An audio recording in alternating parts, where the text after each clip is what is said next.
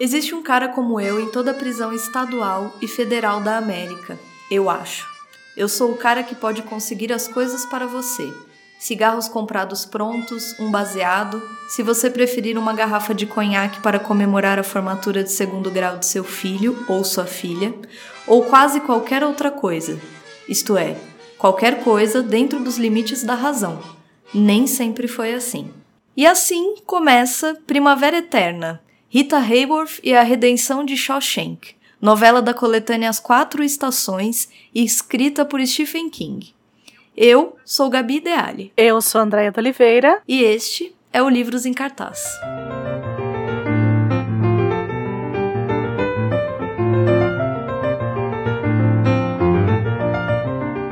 Bom, muita gente não reconheceu, talvez pela introdução, pela leitura de abertura da obra, mas possivelmente muita gente já viu esse filme. Inclusive, a adaptação, né, o filme que a gente vai conversar hoje, ele é um dos filmes mais votados no, no Rotten Tomatoes, não é, Andréia? É, sim. E na Netflix é o mais bem avaliado. A gente tá falando de Um Sonho de Liberdade.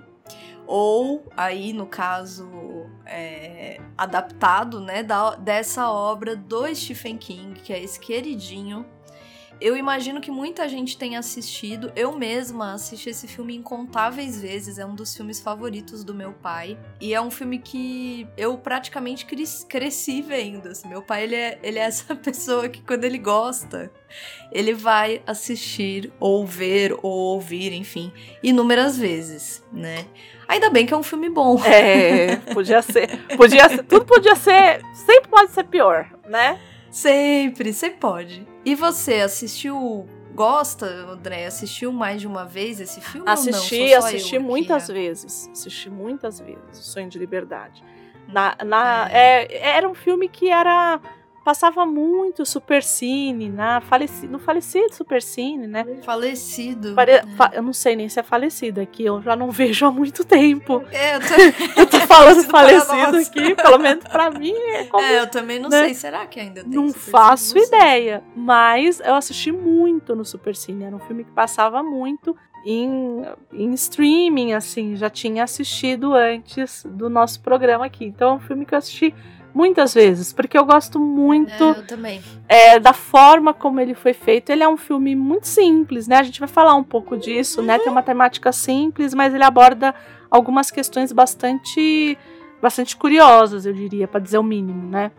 Então. É uma, é uma história envolvente. Isso. Eu acho que toca um pouco, um pouco universalmente. Isso, mundo, né? isso. E aí eu acho que acaba acaba mobilizando mesmo a gente. Eu também assisti muitas vezes e gosto também. Acho que também tem a coisa da. É, a gente vai falar mais disso, né? Mas tem também a coisa do, de, de ter Morgan, Morgan Freeman. Sim, sim. Tinha Robbins. Robbins, exato. São atores que também fizeram parte de uma geração, eu acho. Sim. E também. Sim. Né? E também são muito cativantes, enfim. Tem toda a dramaticidade envolvendo dos atores. Eu gosto muito do filme. E é isso. Hoje a gente vai então tratar de esperança, de redenção. Só pra gente começar, por que que na verdade a gente, ah, vocês vão falar desse filme, mas vocês falaram um outro nome aí, que vocês falaram é. Primavera Eterna, Rita Hayworth e a Redenção de Shawshank.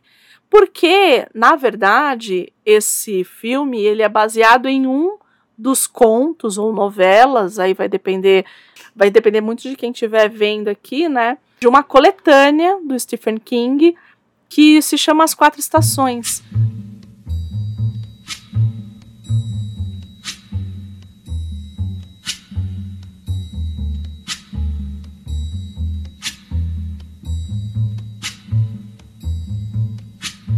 Que são histórias é, que todo que a maioria conhece. Acho que o único conto dessa dessa coletânea que não foi ainda não foi adaptado foi o Inverno no Clube, o método respiratório.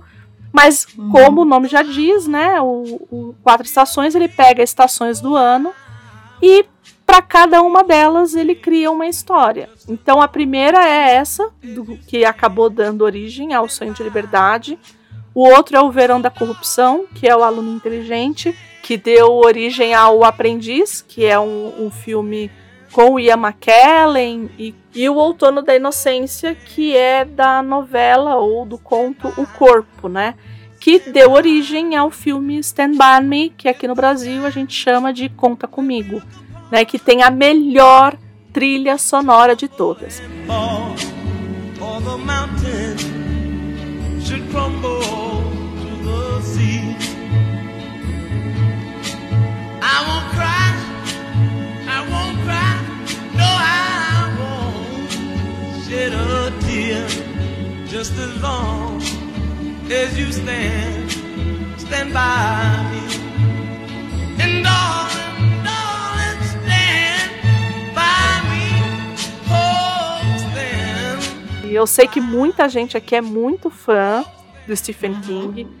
e é sempre pisar em ovos falar do Stephen King. O que eu posso dizer, né? Que eu li duas coisas do Stephen King. Eu li esse, essa coletânea e li uhum. A Espera de um Milagre. E, uhum. Então, quer dizer, nenhum dos livros de terror dele eu li. Ah, eu li Carrie também. mas faz muitos anos eu nem lembro. Foi, Tipo, quando eu era muito mais jovem, assim, foi uma coisa que para mim não, não cativou tanto. Eu li até Não met... foi. Mas você também não é muito fã da coisa do terror, né, André? É, não. Não, né? Assim, eu gosto. Não é que eu gosto, não sou uma entusiasta, né? Tem gente que eu sei que adora, mas. É, mas eu não teria problemas. Apesar disso, apesar de não ser um, um problema, o terror, esse é a primeira, primeira vez que eu tô lendo Stephen King. Hum. Eu não tive contato com outras obras. Eu sei que temos inúmeras ada adaptações para o cinema. Sim, sim. E eu já li, topei com alguns, alguns excertos, né? Excertos que falam. Aham, isso. Alguns trechos da, de obras dele pela internet, que a gente acaba acaba cruzando. Como você falou, tem muita gente que é fã. Então, muita, muita gente que é fã. Volta e meia eu encontro, encontro aqueles textos dele sobre como escrever, o uhum. que evitar, coisas assim. Então, é, é um autor conhecido até para quem não, não o leu. É óbvio que aqui é bom a gente colocar que não somos justamente, não conhecemos toda a obra dele, né? Mas é, até para quem não, não tem esse mergulho no Stephen King totalmente, conhece Stephen King né? Sim. Ouve sim. falar de Stephen King, vê um filme baseado na. Já viu pelo menos um. Pelo sim, menos um. Pelo menos um. filmes. Mas olha só, vamos falar então um pouco da, dessa vida desse, desse sujeito aí, né?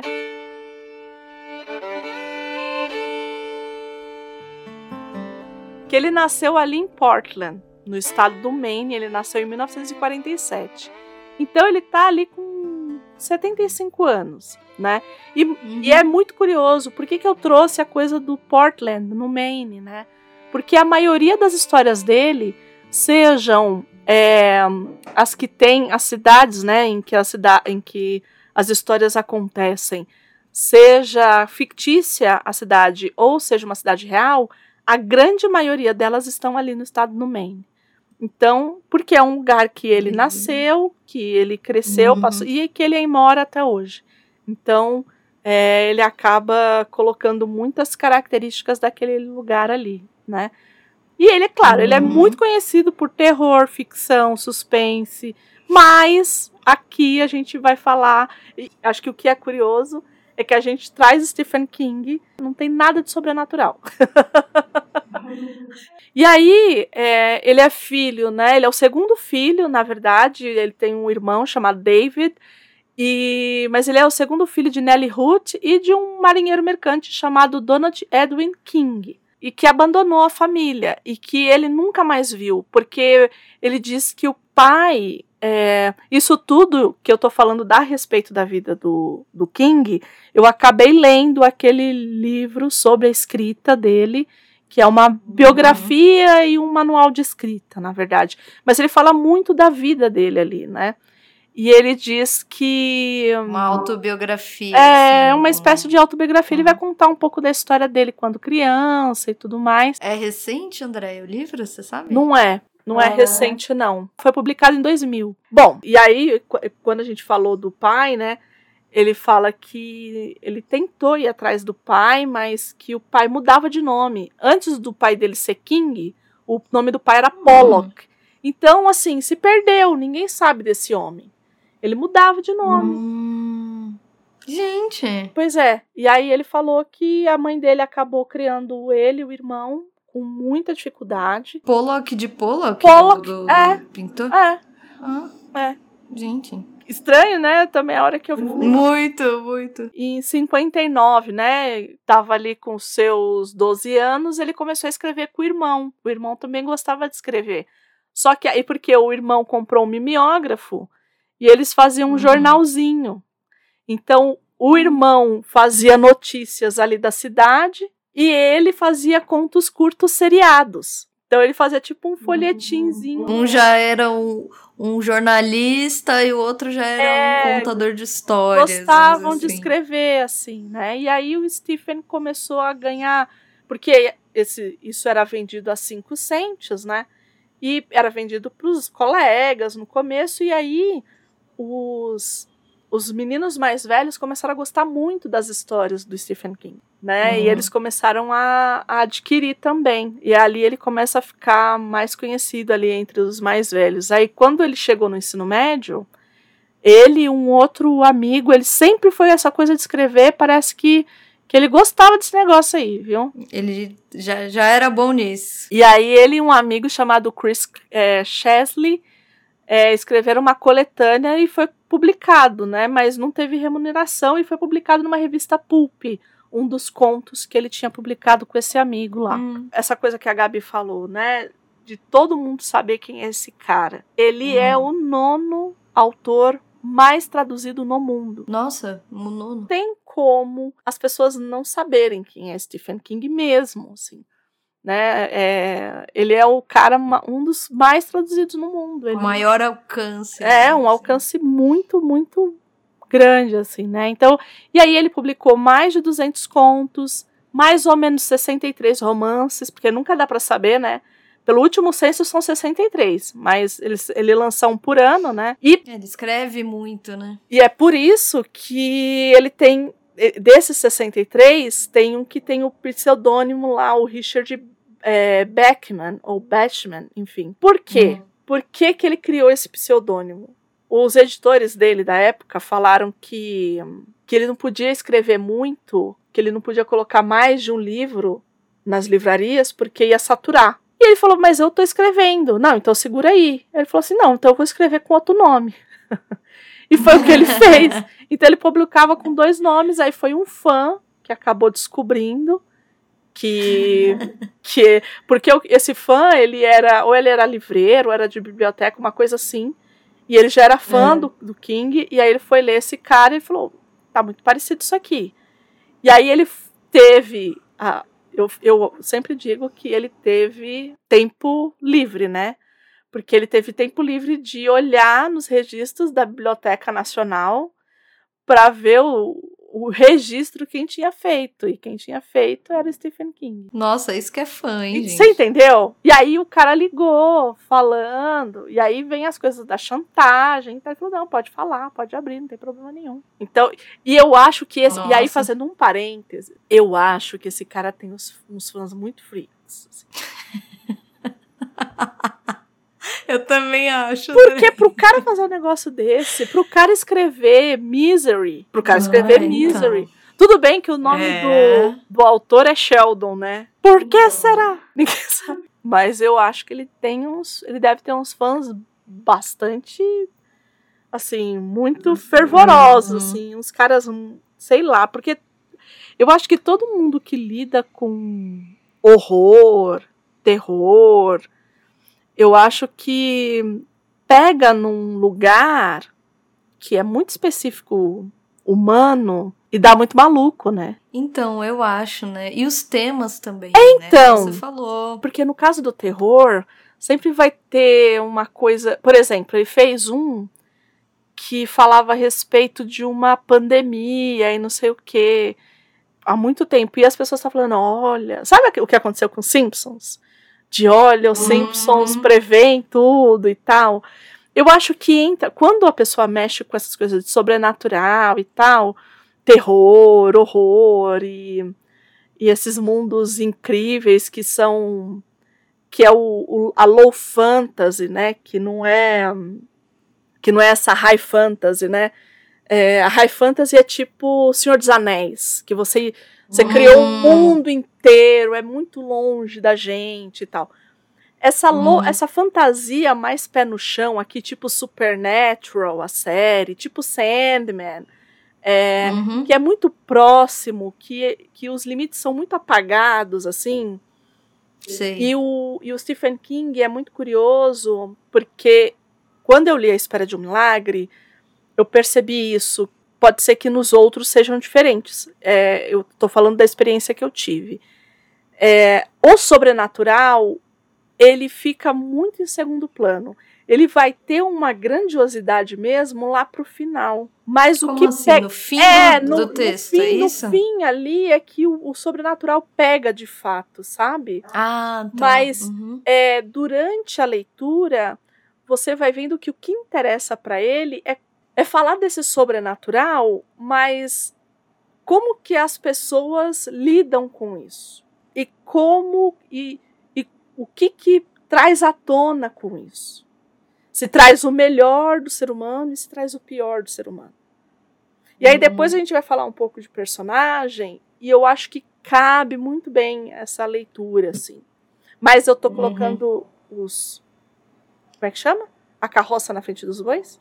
É assim a carroça na frente dos bois, a carroça na frente dos é bois. É isso. Essa coletânea que a gente está falando hoje, que tem é, o conto de um sonho de liberdade, é a segunda coletânea dele de contos, né, publicada e tudo mais. A primeira chama Sombras da Noite, né? E a, essa, esse livro, As Quatro Estações, ele é o nono livro dele. Muitos números nove aqui hoje. É, olha só, né? Pois é, então. E os que precederam, né? Só pra gente ter uma ideia. E assim, então eu é vou. meio no começo da carreira sim, dele. Né? Sim, E eu vou dizer Super.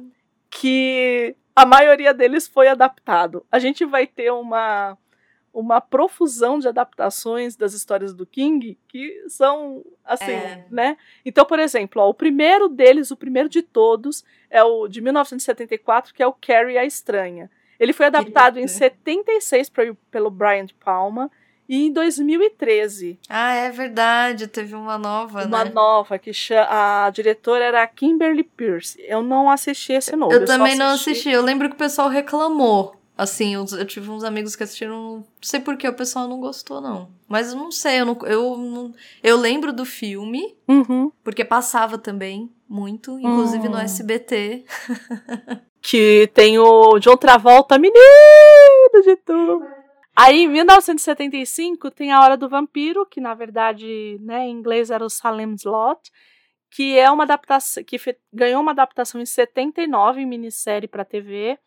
É, só que a gente só acha com o nome de A Mansão Marston. E foi dirigido hum. pelo Toby Hooper. Esse eu não vi. Aí, em 77, não. o Iluminado, ele escreveu o Iluminado em 77, e, e o Iluminado teve duas adaptações. A primeira foi para o cinema, para o Kubrick, a única que existe, na minha, uhum. na minha opinião, que é de 1980.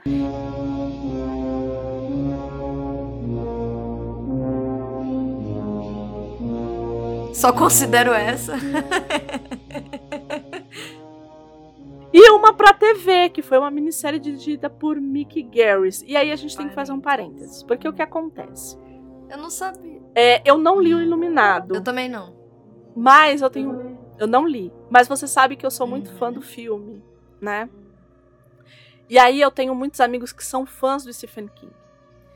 E eles me disseram assim: ah, esse filme é um lixo. Eu falei: não, né? meu amigo, você tá falando. De Kubrick. Uhum. De Kubrick. E aí eu fui tentar entender porque todo esse ódio dos fãs de Stephen King por, pelo Iluminado. Porque ele mudou. Ele mudou ah, a é? história. Diferente. É, ele mudou, porque o que acontece? No caso do Iluminado, é, é, a grande coisa do Iluminado, o grande vilão, entre muitas aspas, é o hotel. Então tem uma coisa, uhum. tem um lance com a caldeira, Todas e tem um lance, ali entendeu? são muito do, do espaço. Então, eu acho. Isso, no coisa. filme você tá dizendo, né? No filme. Então, no filme, mas é. no livro é pior. Ah, porque porque esse É cara é muito mais, é muito mais porque esse cara, o, o Jack Torrance, ele tem que ir pra lá pra cuidar da tal da caldeira. E a caldeira, ela meio que ela meio que faz barulhos. Ela é um Meio monstro da vida. história, Uhum. entendeu? E aí é, mudou-se, mudou isso. E aí eu fui, eu fui ver uma entrevista do King falando a respeito do Iluminado. Eu falei, não, eu preciso entender porque que as pessoas odeiam tanto, né? Porque é um filme que eu amo, eu amo Iluminado, Eu muito. também gosto. Gosto do bastante. filme, gosto da trilha sonora, enfim. E aí, o que ele diz é que assim, que a primeira coisa pra ele que foi pior foi ele ter escalado Jack Nicholson.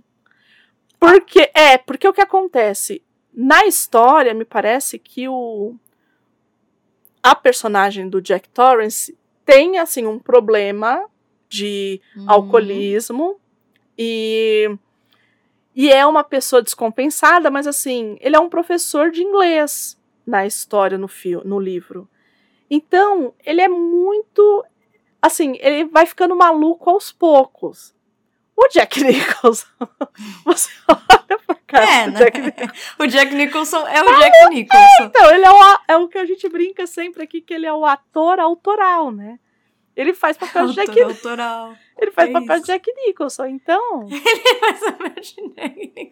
Pior é que é verdade. E ele é muito bom ator, né? Não quer dizer que ele não seja bom. pois é. Mas de fato, ele é ele. Ele é ele, então. é, ele disse que, que ter escalado Jack Nicholson pra fazer foi muito ruim. Isso é uma coisa. E a outra é essa coisa dele ter mudado de fato a história e tudo mais. Mas ele diz que, mesmo não gostando, que ele fala com todas as letras que ele não gostou. Hum. Mas mesmo não gostando, que ele é, que ele respeitava a visão do Kubrick. Eu falei, é, lógico, né, meu amigo? É o Por Kubrick, favor, né? né? Mas assim, É, eu, o eu- mínimo. mas eu assim, é, eu, eu eu dou o braço a torcer nesse caso, porque mesmo ele não gostando e ele falar uma coisa dessa, porque a obra, entre muitas aspas, é dele, né? Então, É. a gente até, assim, é um, é um sinal de humildade, vai. Stephen É. King, humildão, o rei humildão. é? Humildão, humildão. humildão. Mas Stephen teve, King, tem a- humildão. ou humildão. Teve essa, é, essa coisa aí no meio, né? Mas, é, e aí ele fez a- o roteiro da série e as pessoas odiaram Hum. a série. Eu falei, é, meu amigo, é Ah. claro que vai odiar, porque Kubrick... Porque uma coisa é uma coisa, outra coisa é outra. Não, e, e, e é, é aquela história, assim, é, que a gente trata aqui o tempo todo, porque afinal, podcast é, é É, isso. São as adaptações, Sim. uma linguagem. é, mesmo o, o- a obra que a gente vai conversar hoje, a adaptação, tem as suas adaptações, sim, de fato. sim, sim. Então, às vezes ele escreve muito, muito bem para determinada linguagem ali e não necessariamente vai, é, vai funcionar como um bom escritor de roteiro de cinema, Uhum. talvez. Mas o Kubrick, ele era afrontoso, né? Diferente do, do Hitchcock, né? Ou afrontoso. Ou afrontoso, o. Você viu? Você- O King é o humildão, né? Nesse sentido. O O, Kubrick é o um Kubrick é afrontoso. afrontoso. Porque, diferente do Hitchcock, o Hitchcock, o que, que ele fazia? Ele pegava o texto mais medíocre, que ninguém conhecia. Então, Os Pássaros é um texto que ninguém conhece. O Psicose era um texto que ninguém conhecia, Uhum, poucas pessoas uhum. conheciam. Então, ele ia lá e adaptava, né? Então, assim, Sim. não tinha... O Kubrick, ele pega uns textos que, assim, 2001, sabe? Sim. Ele pegou um texto do Stephen King. Então, assim, é isso que eu tô falando. É, é- é muito. É afrontoso. É afrontoso, é afrontoso. Se nem nosso amigo maravilhoso Alfred Hitchcock fa- fazia isso, né? O Né? Hitchcock. O Hitchcock era, né? Ele, ele dava a visão dele, que normalmente eram de coisas muito medíocres, que acabavam ficando excepcionais na mão dele, é, assim, né? É, é. Mas o Kubrick, ele falava assim: não, eu quero que a história seja assim. Ele é assim. O Kubrick, a impressão que eu tenho é que assim. Li isso aqui é bom, mas eu posso fazer melhor. Aí ele É, mas, mas eu acho que ele tem um pouco isso. Tem, né? Eu acho também. Então, É. então nós temos o Kubrick afrontoso, temos o King humildão Humildão. e o Hitchcock, não sei ainda. A gente até, até o final do programa É, a gente vai pensar em algum adjetivo. do adjetivo pro Hitchcock. Pro Hitchcock.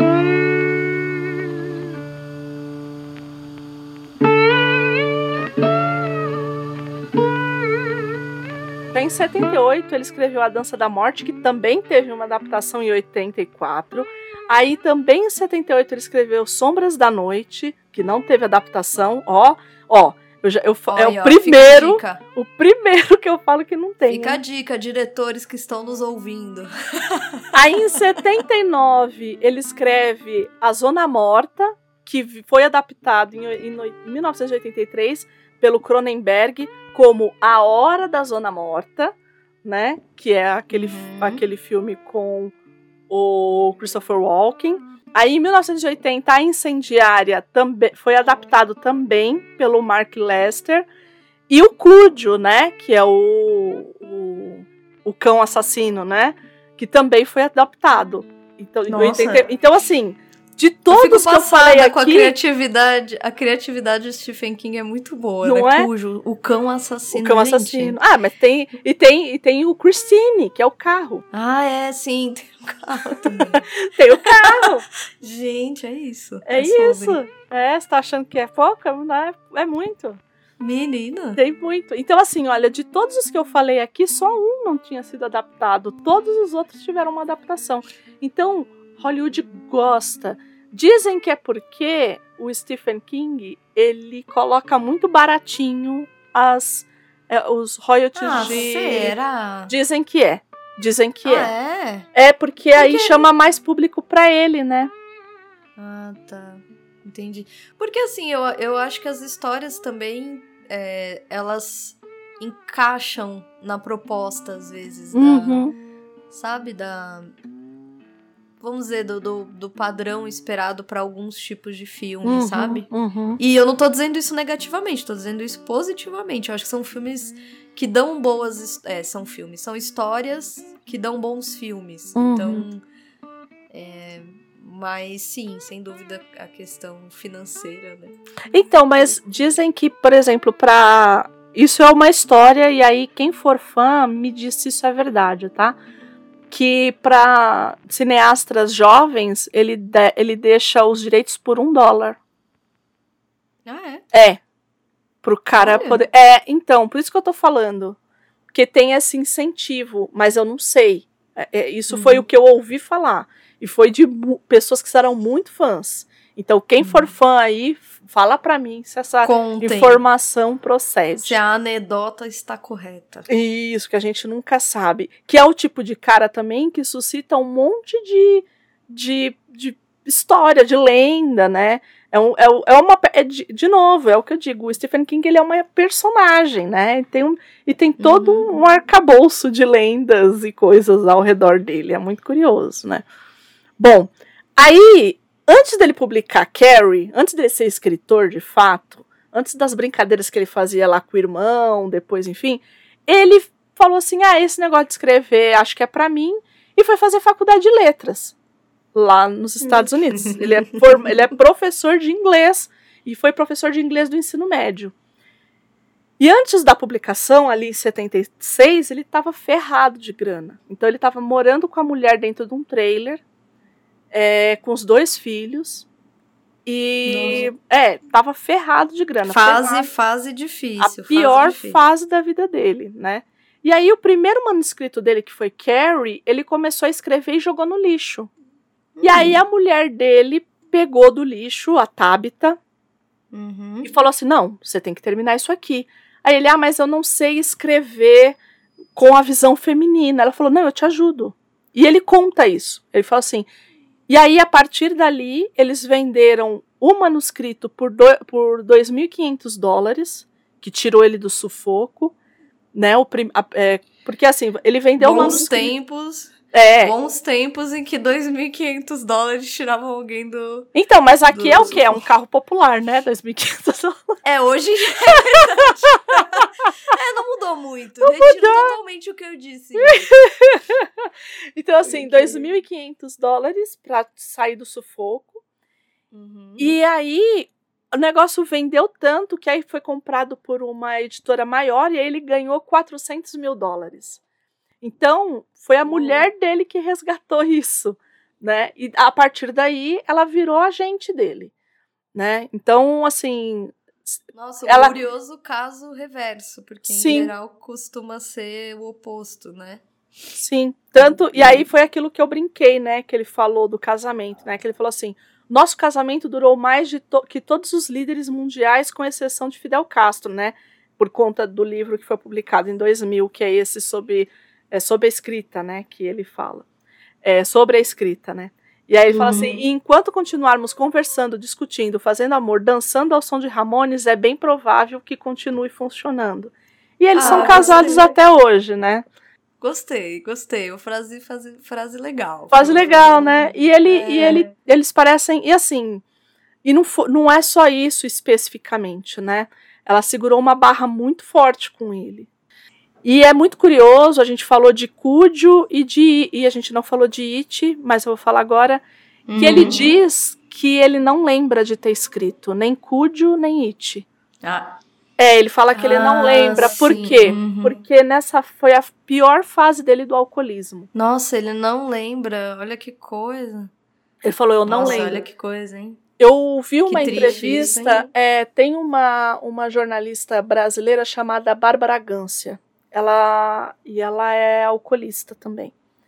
Hum. E ela é, teve uma polêmica dela uma época aí com Emicida, enfim, acho que o pessoal vai lembrar mais a, a partir disso.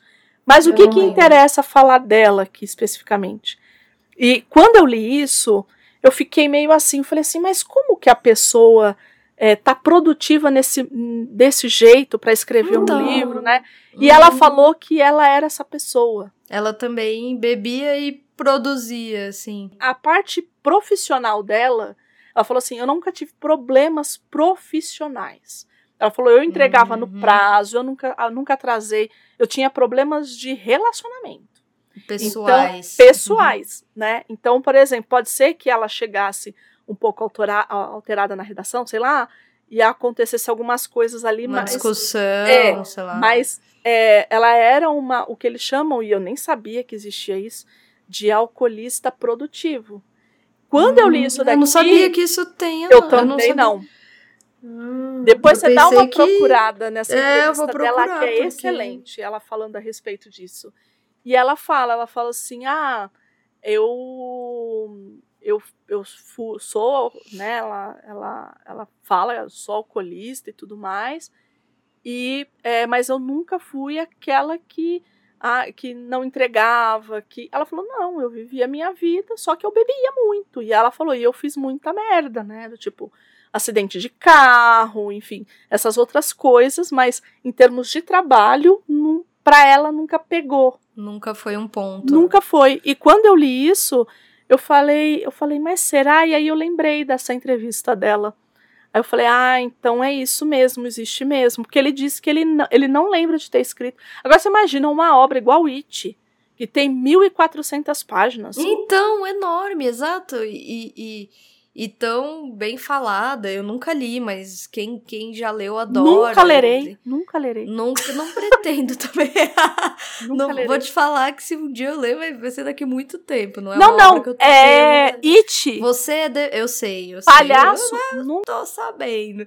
Tem alguém, gente, não vou falar quem. Eu não vou falar. Nem que me obriguem, eu não vou falar quem. Mas tem alguém que tem medo de palhaço. Medo, fobia, fobia, fobia. Quem, quem esteve comigo na CCXP de 2019 vai entender. Porque foi o ano do It. E a pessoa ficava assim para mim, Andréia, vem vindo mais um lá. E eu me escondia Gente. nos corredores da CCXP. É que, isso, é que essa coisa do palhaço é muito difícil mesmo, né, gente? Porque... Olha, para mim não é difícil, não. É, é eu sempre brinco. É... Olha, Olha, medo eu tenho de atravessar a rua.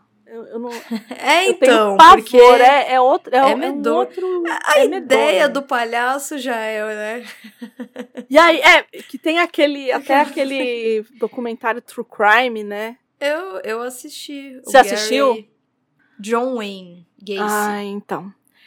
E eu vi que tinha no Netflix. E eu falei, Isso, queria tem, eu ver. assisti. É mas- muito forte, Ah, muito então não vou ver, forte. Eu achei.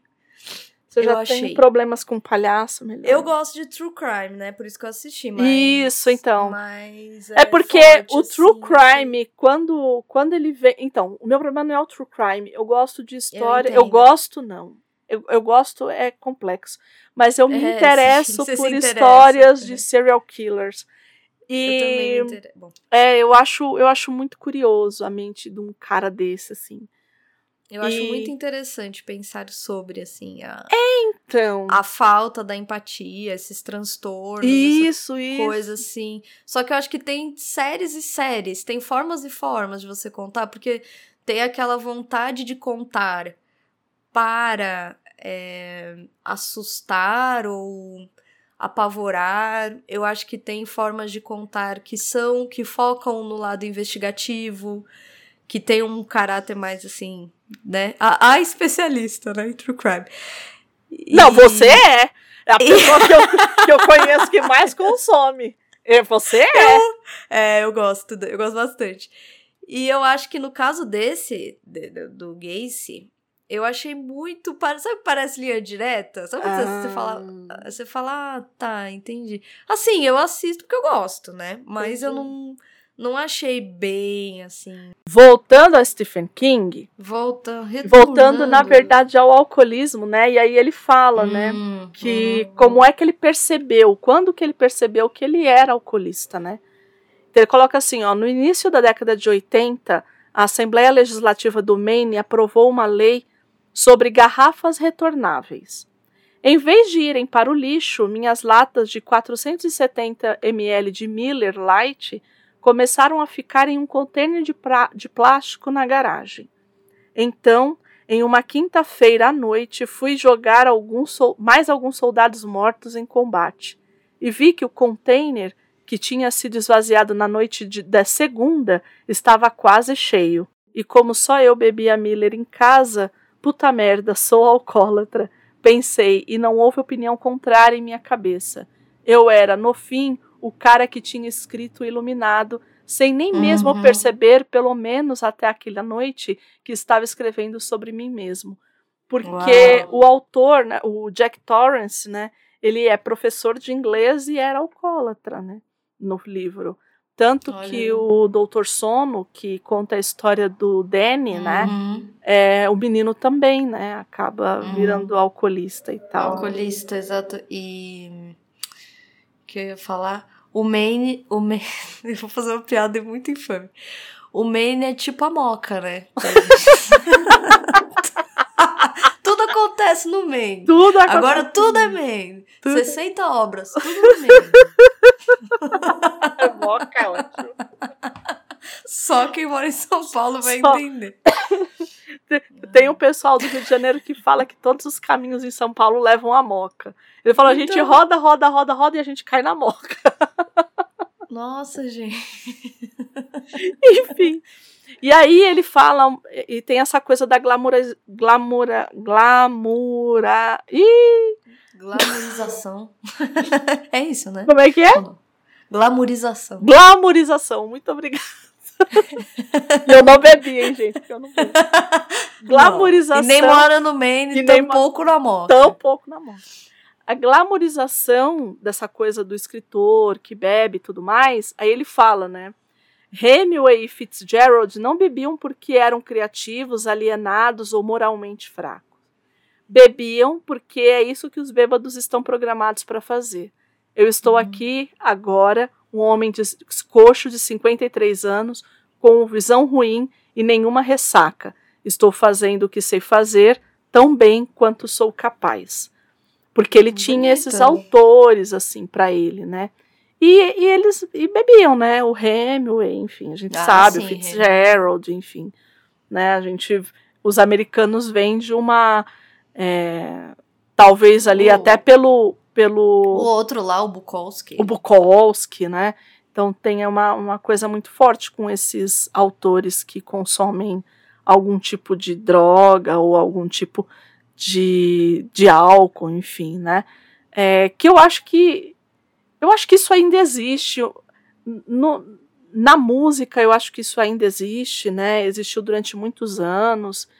É, O que, o que, André? essa coisa da, da, é, da, Da abertura é a abertura da mente conforme você usa Ah, entorpecentes essa ideia de essa que ideia de que você está limitado e que essas coisas vão deixar você menos limitado, vão vão te Uhum. dar outros tipos de percepções. Eu acho que tem muito disso. Ainda hoje eu ainda acho que tem, né? Eu acho que, eu acho que é, se a gente for pensar quimicamente, o álcool não faria isso, né? Não. O álcool faria o oposto disso. Ele é um Não. depressor, na verdade, né, É. do nosso sistema.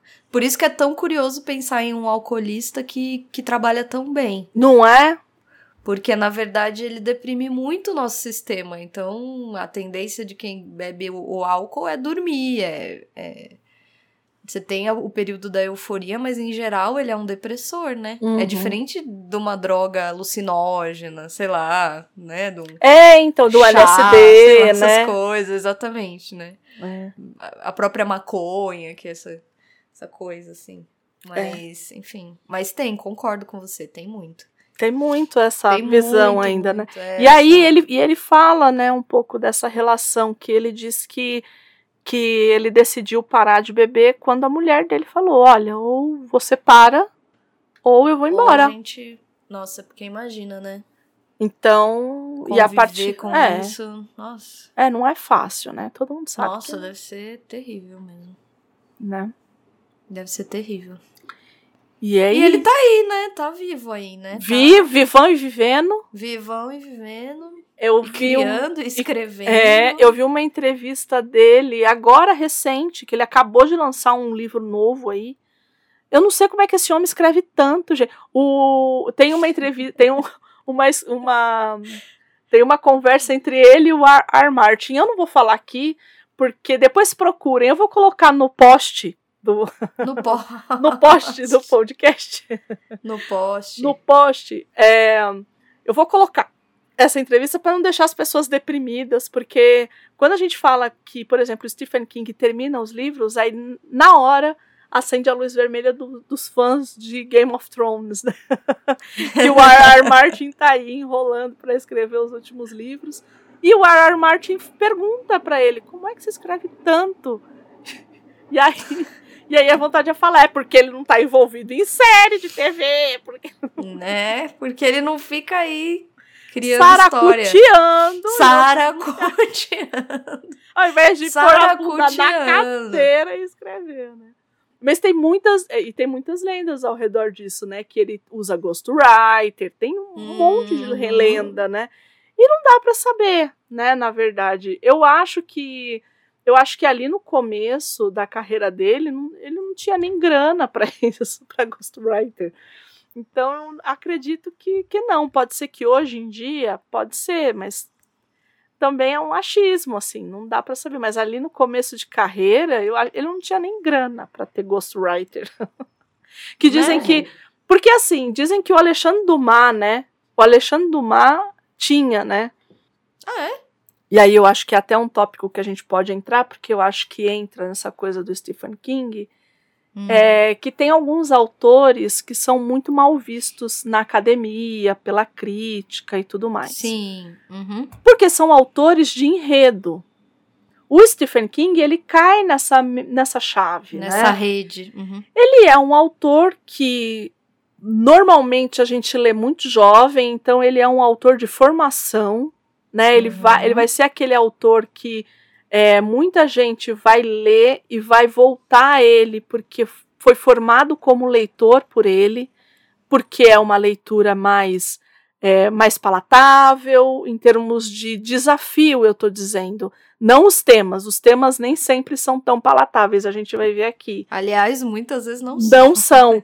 mas em termos de escrita, são muito palatáveis, né? Então, é, eles exigem um pouco menos, né? Ele, ele não tem. É muito próximo, né? E ele gente, não tem assim. criação muito criação de muitas metáforas e ele não ele não é ele esse cara. E diz, Isso. Né? Então ele é esse cara do enredo, né? Que a gente vai ter muitos caras assim, o Paulo Coelho, né? Então que não é um demérito, veja bem, gente. O, é, o Stephen é King o, é o, o Paulo Coelho. Não o... diria que é um gênero, né? Mas é uma não. forma de escrita, talvez. Então, né? eu acho que é, é, o, é o cara que é o contador de história.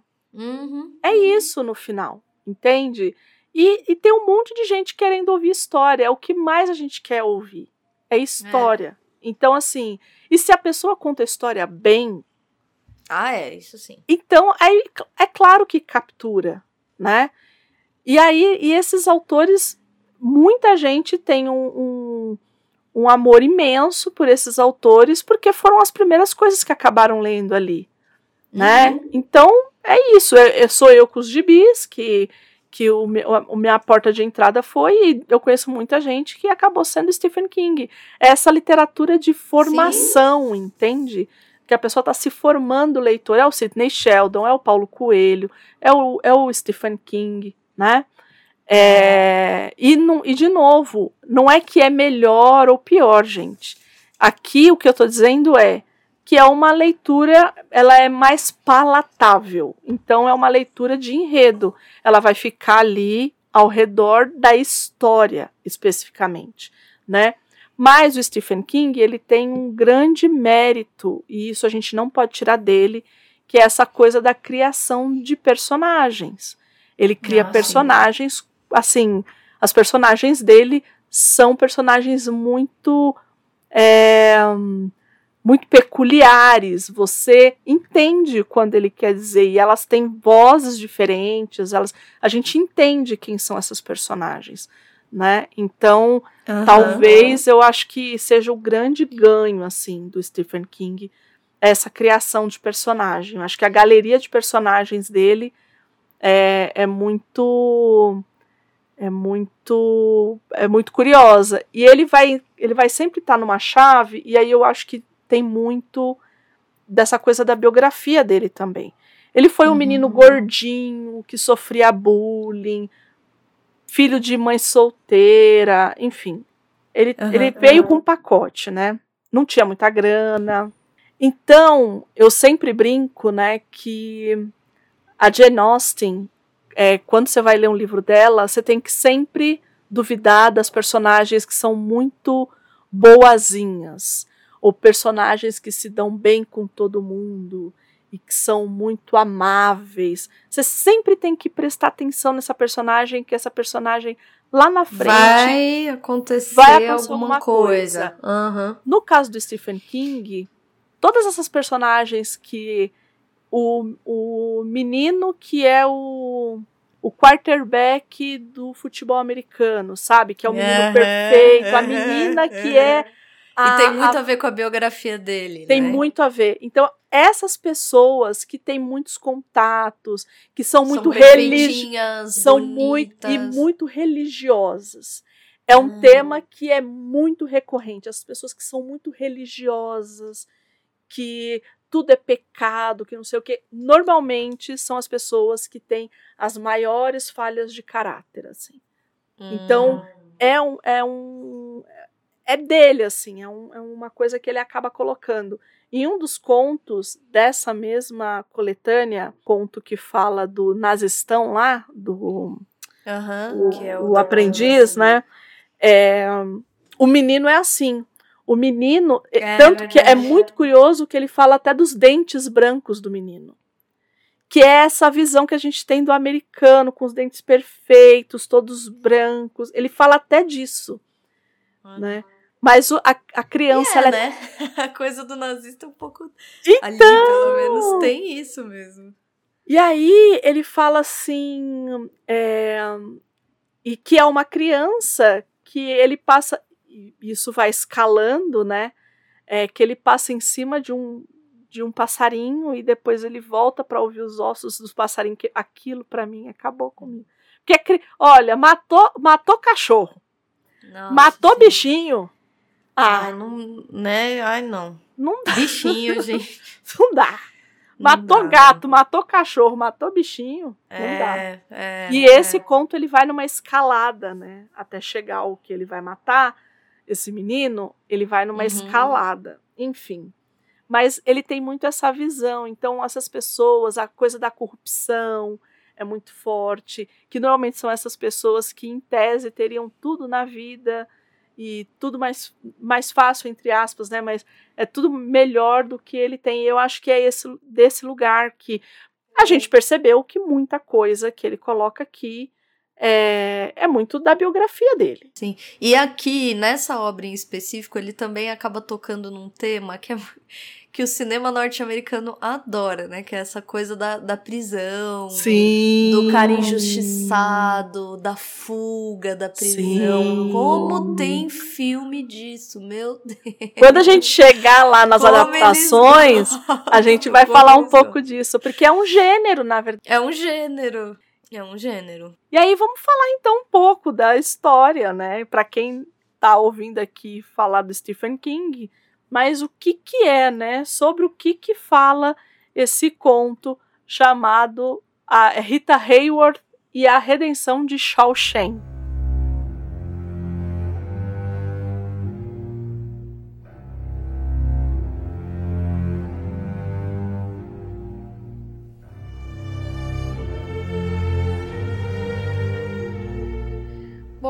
A história ela é narrada em primeira pessoa. Quem conta a história é o Red, que é um dos, um dos prisioneiros perpétuos dessa prisão de Shawshank. E ele vai narrar, assim, ele começa nos contando que ele vai narrar a história desse outro preso, desse outro prisioneiro aí perpétuo de Shawshank, que é o Andy do Fresney, do Fresney, do como falaremos o nome dele? Do Fresney. Do Fresney. Do Fresney, isso aí. Só que, de fato, né, eu acho que é sempre é sempre aquilo que eu, eu acho eu gostei disso nesse nessa obra porque ele acaba contando sobre ele mesmo também né é, em determinado momento ó, a gente vai tratar disso também existe. Eu acho que tem um determinado momento que a ruptura é nítida, em que ele muda a chave ali e você fala, hum, agora ele está falando nitidamente sobre ele, uhum, uhum. né?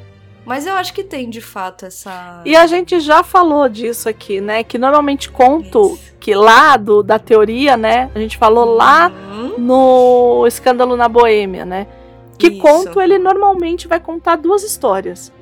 O problema aqui é que o Stephen King ele escancara isso pra gente. Isso que eu ia falar. Ele, ele na, na verdade, ele escreve. Ele, ele escreve. literalmente diz: Eu estou aqui, que nem. É, por exemplo, quando ele vai falar do Andy, ele começa dizendo exato, literalmente tá assim: De qualquer maneira, não é sobre mim que quero falar. Quero lhes falar sobre um cara chamado Andy do Frisney. Ou seja, ele está te contando que ele vai do, sobre o que é essa história.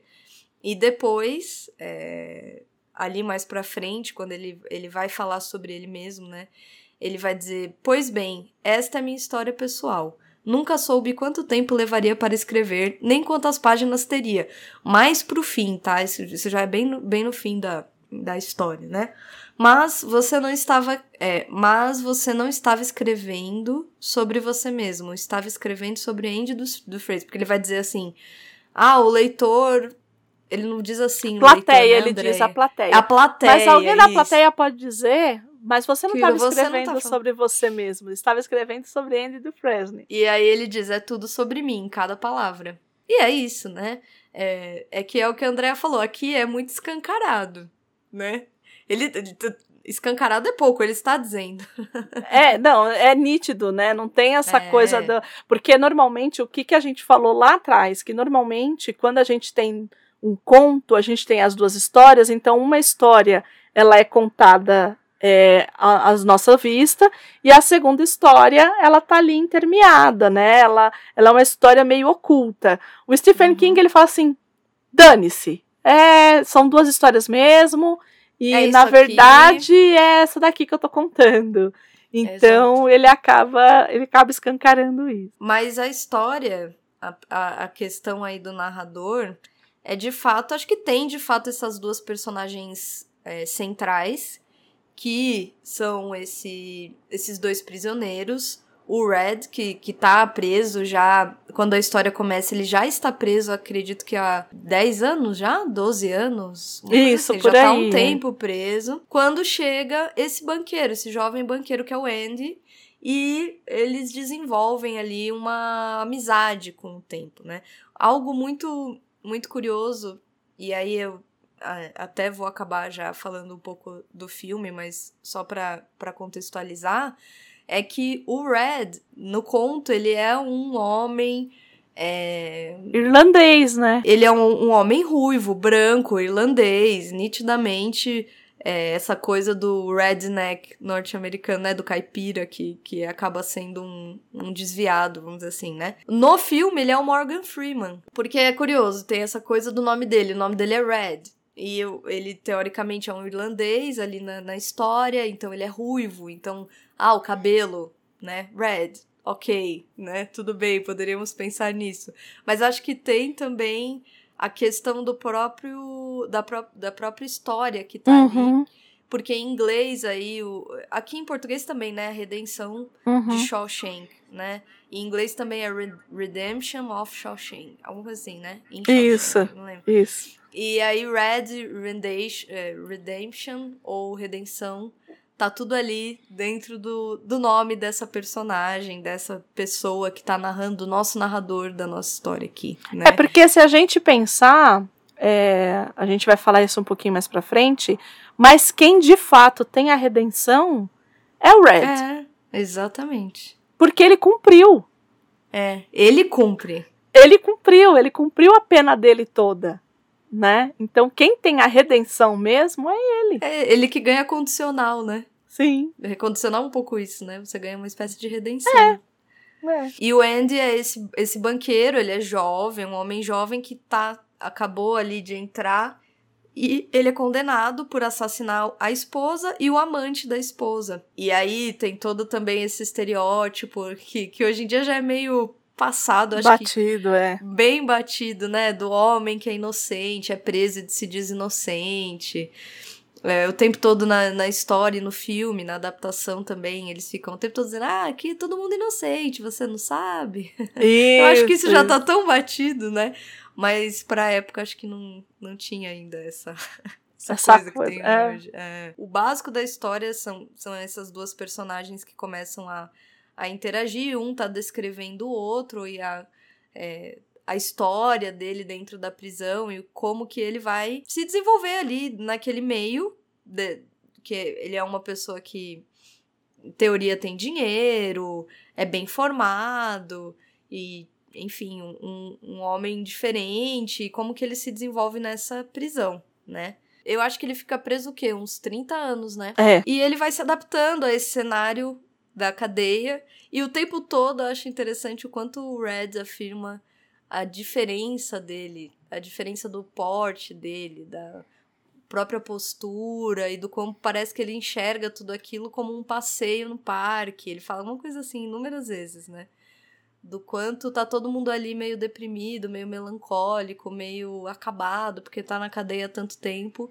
E parece que ele guarda essa espécie de nobreza, de, de de alma, né? E a cena que ele entra no filme, quando ele chega, porque tem isso, né? O filme. Eu acho que uma coisa que agora, reassistindo depois de muito tempo, porque a última vez que eu assisti já faz alguns anos, assim. Então agora que eu reassisti pra gente gravar, algo que me chamou a atenção, talvez por eu ter agora óbvio, né, muitos anos depois, e a gente volta uma obra assim, é o quanto de, de, de filmagem que tem de cima, essa, essa coisa que todo mundo no cinema adora falar, que é o plongé e o contra-plongé, né? Uhum. Essa coisa do cima para baixo, do baixo para cima, né? Então, quando ele tá chegando na cadeia, que tem, que os presos estão ali apostando sobre quem que vai chorar naquela primeira noite, e ele entra, e a câmera entra com ele, e ela filma assim, é, não sei se eu vou saber descrever, mas eles entram e aí eles vão entrando na porta e a câmera vai subindo e vai entrando na, na porta junto com eles. Então vai filmando o céu, o céu, o céu, e aí entra na, na prisão e é aquele escuro que pega tudo, sabe? Uhum. E eu falei, olha, que. que que bonito. eu achei, eu adorei. Eu falei, olha, que legal, né? E, e aí, é, em alguns momentos específicos, que acho que a gente vai poder falar aqui, eu, eu notei o oposto. Então, essa coisa da redenção, do quando ele sai, e essas jogadinhas, assim, de. de que fazem diferença, que assim, eu assisti tantas vezes esse filme, né? E agora que, que a gente, enfim, acho que toma outra, outra perspectiva, enfim, para mim tomou, né? E, e a história vai se desenvolvendo aí, né? Nessa. Acho que focada no Andy, sobre como ele vai se sobreviver nessa cadeia, né? E como ele, na verdade, usando esse intelecto dele, consegue é, se articular e, e, e, de certo modo, fazer contatos e sair de determinadas problemáticas por ser quem ele é, mas também por uma espécie de. Eu acho que aí entra um dos temas, que é a coisa da esperança, né? Ele parece que ele é uma pessoa incansável, assim, parece que ele tá tudo bem para ele, né? Porque ele fala. O, o Red fala o tempo todo, né? Que ali eles têm muito tempo, né? Então.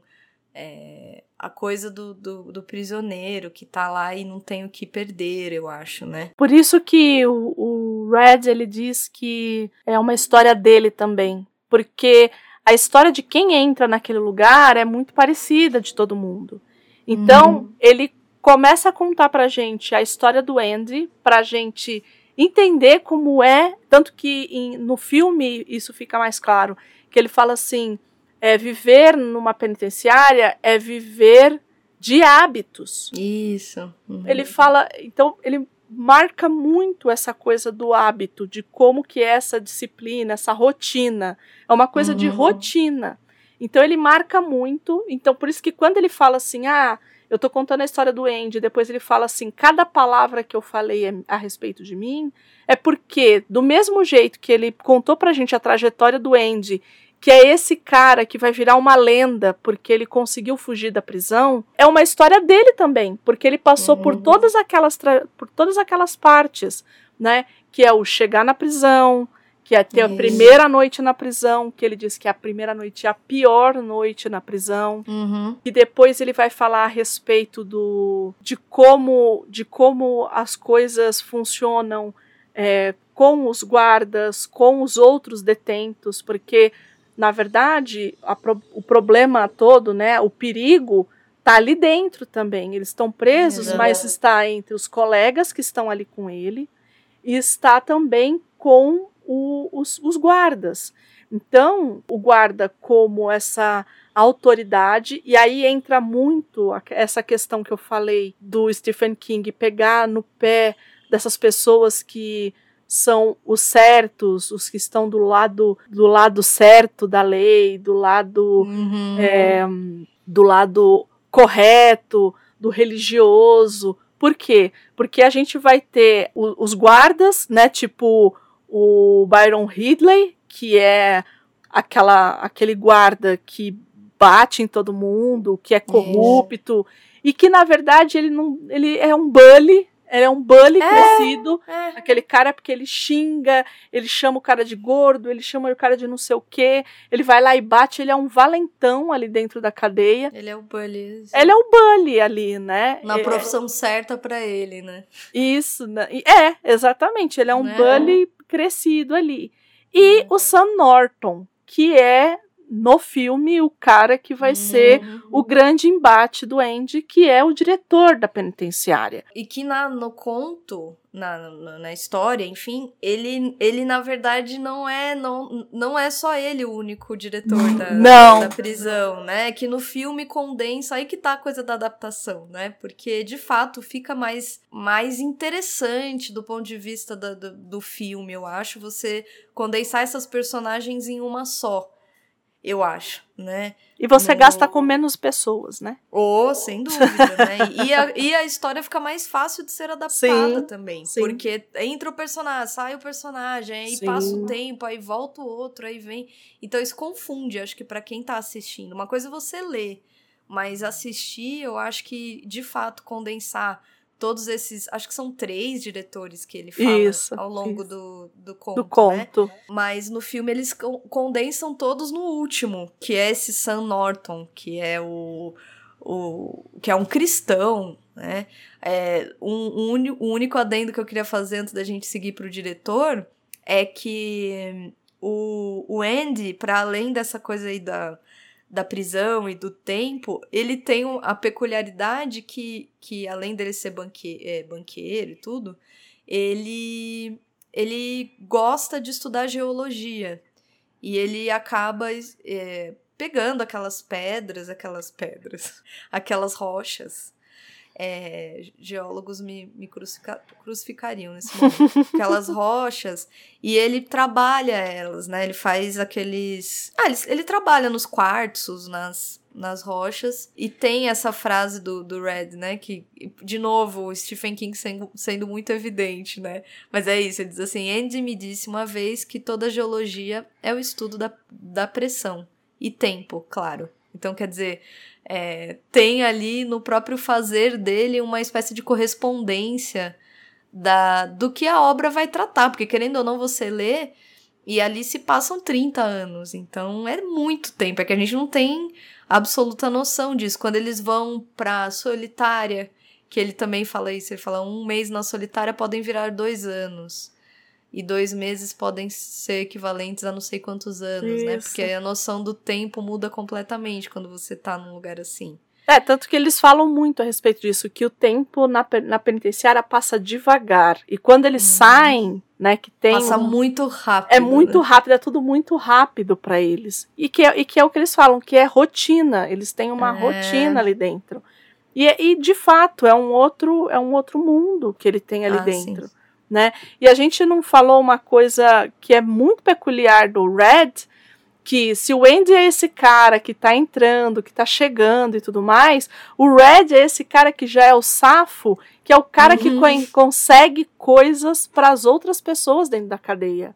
Então uhum. ele fala assim: ah, eu tenho, eu quero um. É, ele, ele consegue pornografia, ele consegue. É, ele fala assim: ah, ele consegue escova de dente, né? Ele até tem uma, uma, frase boa ali que ele fala de escova de dente. Ele co consegue pôsteres de mulheres, de atrizes famosas. Ele consegue, enfim. Então ele é o cara que consegue cigarros. Então ele é o cara que consegue coisas na cadeia. E o e, em determinado momento ali, por que que a gente, por que que esse esse conto tem o nome da Rita Hayworth aqui, né, no, no uhum. título? Porque em um determinado momento ali, que é o momento que ele já está conhecendo mais, né, esse amigo e tal, que ele já pediu para ele, para ele dar um martelinho para ele, né, uma não martelo, é uma, é uma espécie de picareta, né? Isso, é um. É uma. É, tem outro nome. Tem um outro nome, mas que é pra, pra de fato moldar rochas e tal. Isso. E aí ele fala assim: ele, ele a consegue pra ele e tal.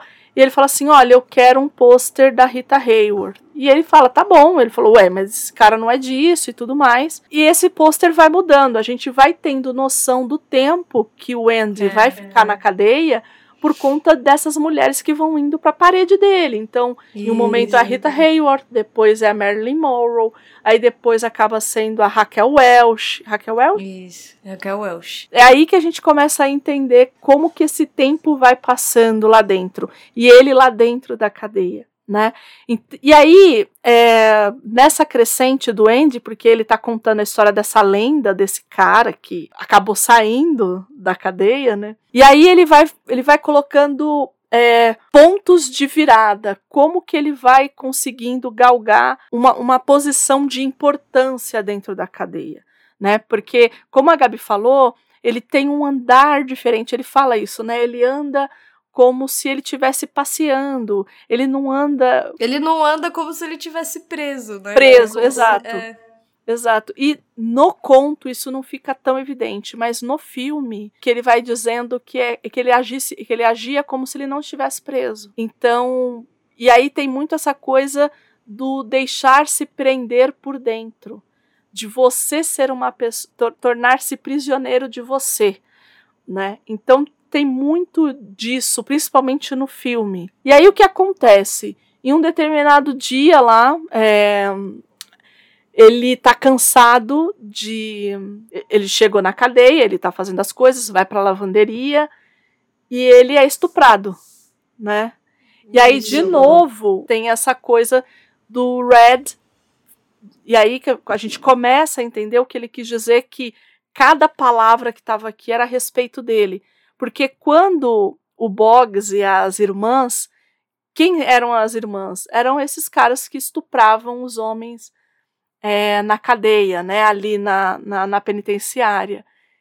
E aí eu vou ler o trechinho só para a gente entender um pouquinho. Acho que a expressão curra não muda muito de, de uma geração para outra. E foi isso que aquelas quatro irmãs fizeram com ele. Eles o deitaram sobre a caixa de transmissão e um deles segurou uma chave Phillips contra sua cabeça, enquanto os outros faziam a sua parte. O negócio rasga você um pouco, mas não muito. E estou falando por experiência própria, bem que eu desejaria que não fosse. Você sangra por um tempo. Se não quiser que algum palhaço lhe pergunte se está menstruado, faça um chumaço de papel higiênico e ponha na cueca até que o sangramento pare. Esse sangramento é mesmo como uma menstruação. Dura dois, talvez três dias, pingando devagar, e aí para, sem prejuízo nenhum, a menos que eles tenham feito alguma coisa mais antinatural ainda. Nenhum dano físico, mas estupro é estupro, e você acaba tendo que olhar seu rosto no espelho de novo e decidir o que fazer com você mesmo. E aí a gente está muito acostumada, é, nós mulheres é. principalmente, a uhum. ler relatos e tanto na ficção uhum. quanto relatos reais de estupros de mulheres, uhum. né? Uhum.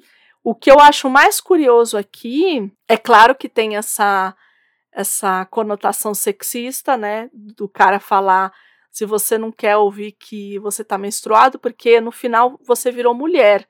Não tem um termo, uhum. não tem um termo muito comum que se usa até hoje, que o pessoal fala assim: ah, fulano virou mulher na cadeia. Né? É um termo muito é. comum. Né? É. Até hoje. Né, até hoje, que é um termo horroroso de se dizer, né? Mas. É, e, e aqui a coisa do sexo mesmo é. Na, na cadeia, eu acho que tem. Não na cadeia só, mas nesse caso, né? Da cadeia, tem essa explicitação do sexo como poder. Uhum. Muito claro, né? De, de sub, submeter alguém ao seu poder. Então, mas vamos voltar lá às sociedades homo, homossociais, na verdade. Exato. Que é a grega, né? A sociedade Isso. grega era homossocial. E o sexo, né? A, a, a penetração, digamos assim, ela é uma forma de poder. Então, por mais que a gente diga, né, que todo mundo, ah, porque é todo mundo acha lindo, maravilhoso. Ah, porque na Grécia era assim. Então, mais ou menos, né?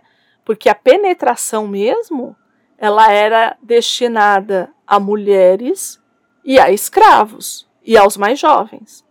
Então, por aí a gente já entende é. quem que estava na base desse, dessa pirâmide aí, né? Uhum, uhum. Então, é, eu acho que que em sociedade homossociais, que é esse caso aqui também, se a gente for parar para pensar, rola muito isso do sexo como poder. Ah, sem dúvida. Eu acho. E aqui eu acho que é um pouco isso que ele tá trazendo. E, e é, você trouxe aí a, a questão da, da gente estar tá habituada, né, a, descrições mais femininas, talvez. Uhum, uhum. Acho que aqui tem isso da do relato mais cru, mais, Uhum. mais, mais direto, talvez até mais violento também. Meio jogado, né? Do tipo, ah, é isso aí, ó. Você vai lá, coloca um, um chumaço de papel higiênico, porque se você não quiser que ninguém te zoe, é isso que você tem que fazer. E acho que também tem a coisa da própria prisão, porque é um pouco isso, assim, você tá sujeito a tudo, Uhum. ninguém vai ter dó de você absolutamente por nada. E você vai ter que lidar com isso da melhor maneira possível, porque você não tem nenhuma outra escolha a não ser lidar com isso. Então, é, tá, tá aí um mix. não, não é apenas a questão do estupro em si, mas acho que do estupro no contexto do- da prisão. E aí, de novo, é o que ele diz. Cada, cada palavra é sobre mim também. Porque essa trajetória do Andy, que não acabou, que, que, não, que a dele não acabou como a do Andy, mas é uma trajetória que ele também, em algum momento, elas se distanciaram. Mas é, É, a mesma e- trajetória. Era isso que eu ia falar. Inclusive, o filme traz à tona. Porque, por exemplo, ali, quando eles estão entrando, no conto não tem. Mas no Uhum. filme tem. Eles estão todos entrando e eles começam. Ah, quem você acha que vai chorar? Porque tem aquele que vai Isso, chorar isso. toda, toda primeira noite, vai ter um que vai chorar.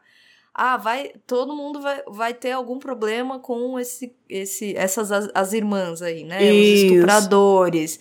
Então você tem uma espécie de ritual daquela sociedade violenta que todo mundo passa. Então alguma coisa ali vai acontecer porque aconteceu com todo mundo. Isso. E é violento, mas é o normalizado ali porque ali aquilo é institucionalizado praticamente, né? A comida é ruim.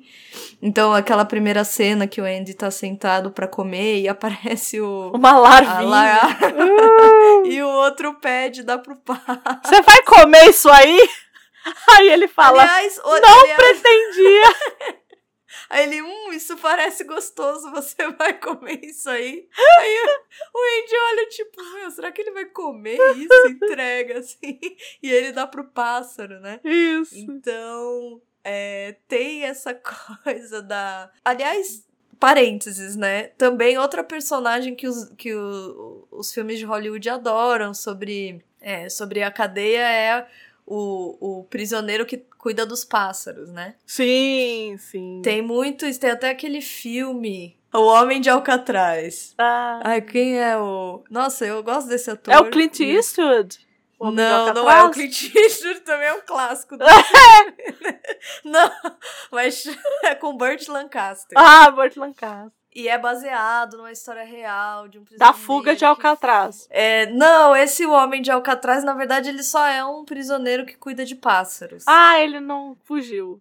É, ele não fugiu. Nesse caso, ele não foge. Ele, ele, durante muitos anos, e aí ele começa a estudar sobre pássaros. Ele faz um livro sobre os pássaros. Ah, tá. E aí, e aí sempre tem, assim, mas todo filme, mesmo esse O Homem de Alcatraz é um filme de 62, gente. Pra Uhum. quem não, não conhece, é já um filme mais antigo, né? Mas, é, mas ele conta a história desse prisioneiro, que, que é uma, é baseado em fatos reais. Também bem, assim, bem Hollywood norte-americano. Eles- gostam muito desse tema, né? O gênero aí do, do, do- da prisão e do homem que gosta de cuidar dos pássaros na prisão. Então, pra mim, é um... É um é, como é que fala? É o.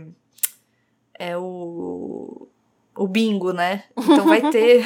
vai ter a personagem que tem um passarinho, que cuida do passarinho, que voa o passarinho. E aqui também tem. Se bem que no conto é mais. É mais ameno, né? É mesmo porque essa personagem, né, o que é o Brooks, ele não é Brooks. muito. Ele não tem muita visibilidade no, no conto, né? Ele vai é ter mais um, no, né, no dos- filme, né? Mesmo É. porque no filme, é, mais pra frente a gente fala disso, mas ele tem um. um- ele acaba tendo um fim trágico, né? Enfim. É. E aí, é, aí, e bom, enfim, e aí o, o Randy tá nessa coisa, foi, tava sendo estuprado e não sei o quê, e aí determinado dia eles se, se voluntariam para ir trabalhar fora, para passar tipo um Uhum. piche num, num telhado, Num telhado. E o Byron é, Hadley tá ali é, falando que recebeu uma herança. Reclamando da mas vida, que. né? É, falando que, tá, que recebeu uma herança, mas que a herança ia ter uma, uma mordida grande do, do imposto de renda. E aí o, o Andy tá só de antena ouvindo.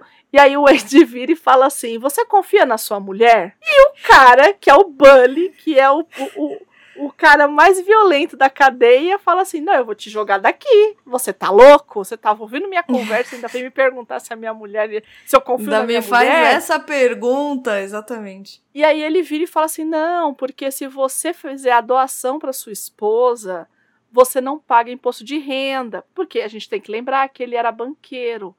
E aí o cara vai meio que entrando na dele e ele fala assim: tá, mas o que, que você tá querendo com isso? Ele fala assim: não, eu preencho pro senhor que o senhor ia ter que contratar advogado e sai Uhum. muito caro e não sei o quê. Não, eu preencho e faço pro senhor.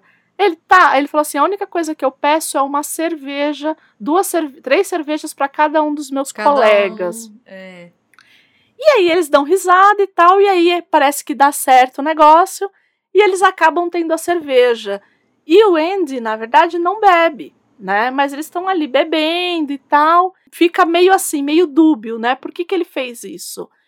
E aí o Red, no filme, ele fala assim: eu não sei se ele fez isso pra pegar a confiança dos guardas, se ele fez isso pra pegar a confiança dos presos, ou se ele fez isso só porque ele sentia muita falta do que ele fazia lá fora. É. E aí ele foi meio que crescendo nesse sentido, né? Os, os policiais vinham falar com ele a respeito de.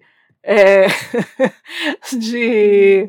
Como é ah, que de imposto de, De renda. imposto de renda. de- é, No filme fica Pro- muito mais claro, né? Porque no filme É. o que, que eles fazem? Até o campeonato de, de de beisebol.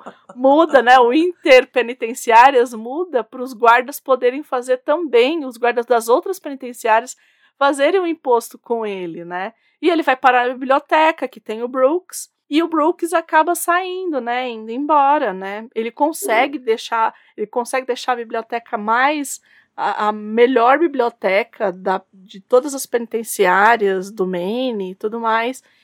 E aí, é, quando ele tá ali tomando conta, chega o momento em que o Brooks, que já é um senhor bem velhinho, que ele vai embora, né? Ele vai pro. Ele acaba sendo ganhando a condicional. Isso, é, ele fica tão velhinho que é como se, né, ele não pudesse mais representar um, um risco à sociedade, né? Um pouco isso, Isso. que o, o Red fala.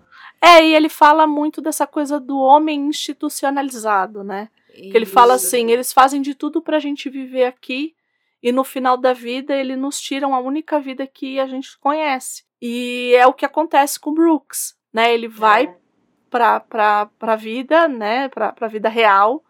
Então, Uhum. tanto que ele fala, ah, é tudo muito. É tudo muito rápido e tudo mais. Ele acaba conseguindo um emprego de empacotador num, No supermercado. ele só que ele não se adequa, ele não se adapta e aí ele acaba se enforcando, né? Ele acaba morrendo mesmo. E o Andy, em contrapartida, fica lá no é, na biblioteca e aí vai passando os anos, né?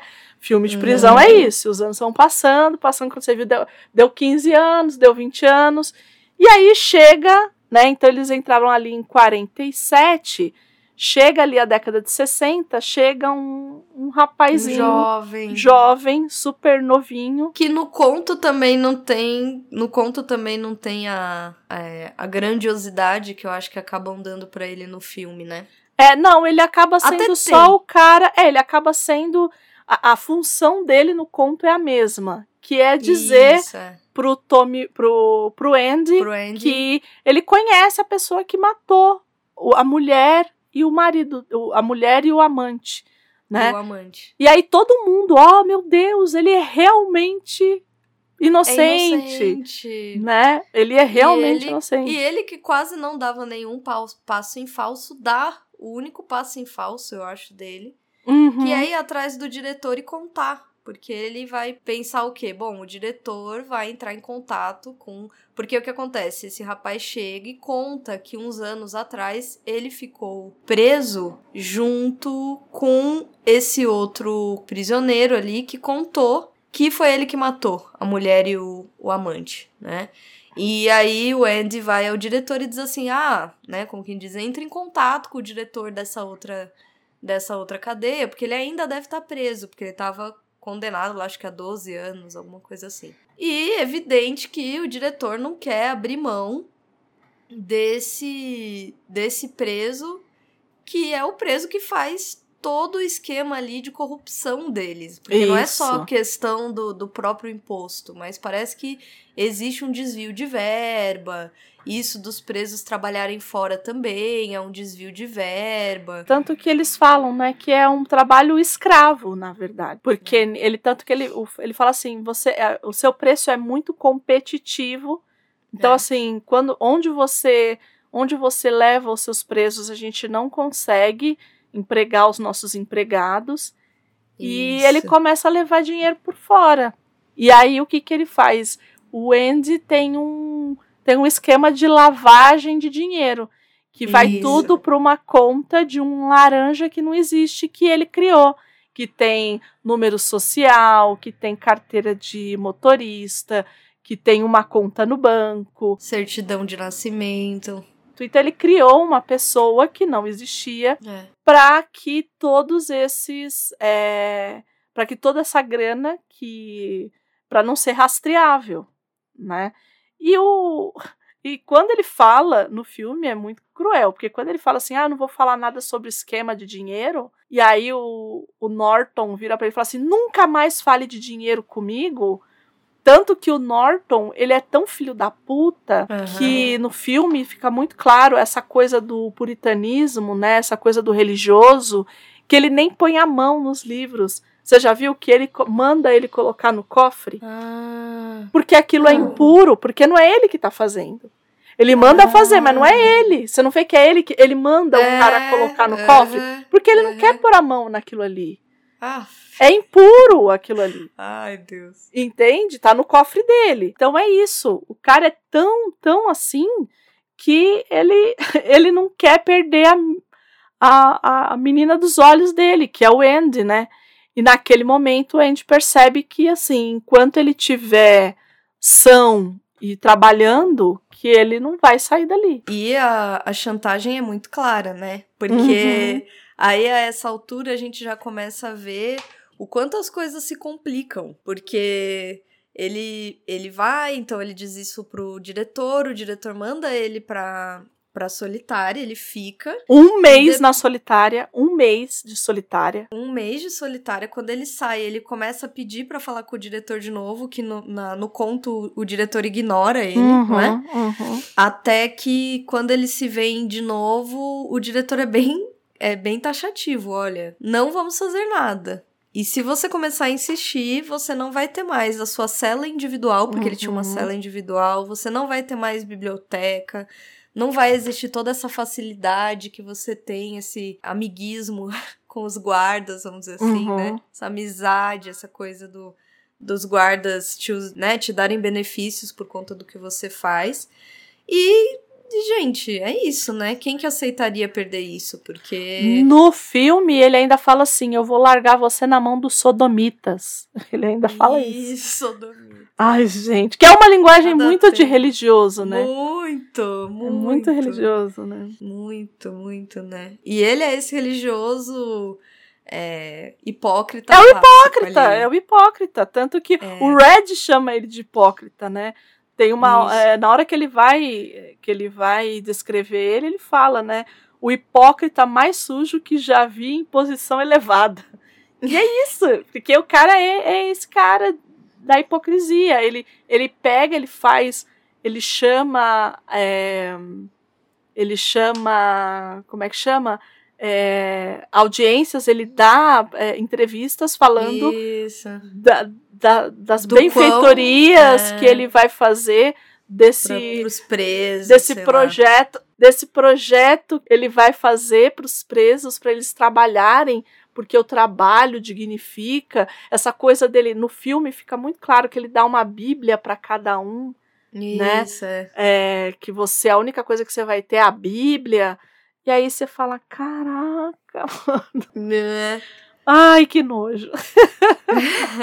o que que o que que vai se desenhando, né? Ele chega, aí chega uma hora que o Andy ele pede uma corda para um dos colegas lá, e aí todo mundo acha que o Andy que o, o próprio Red fala que ele tá mais cabisbaixo, que né, que ele não viu ele assim, que ele perdeu é, o viço, né? Ele perdeu uhum. aquela aquela postura dele e tudo mais. E no filme, no filme ele mata o menino. Isso. No livro, parece que é. eles falam que ele transfere o menino. É, porque o que acontece? O menino tinha, tinha mulher e filho. Isso. Então, é, o que, que ele propõe? Uma cadeia de segurança mínima em que ele possa sair aos finais de semana. Enfim, é um negócio também irrecusável, né?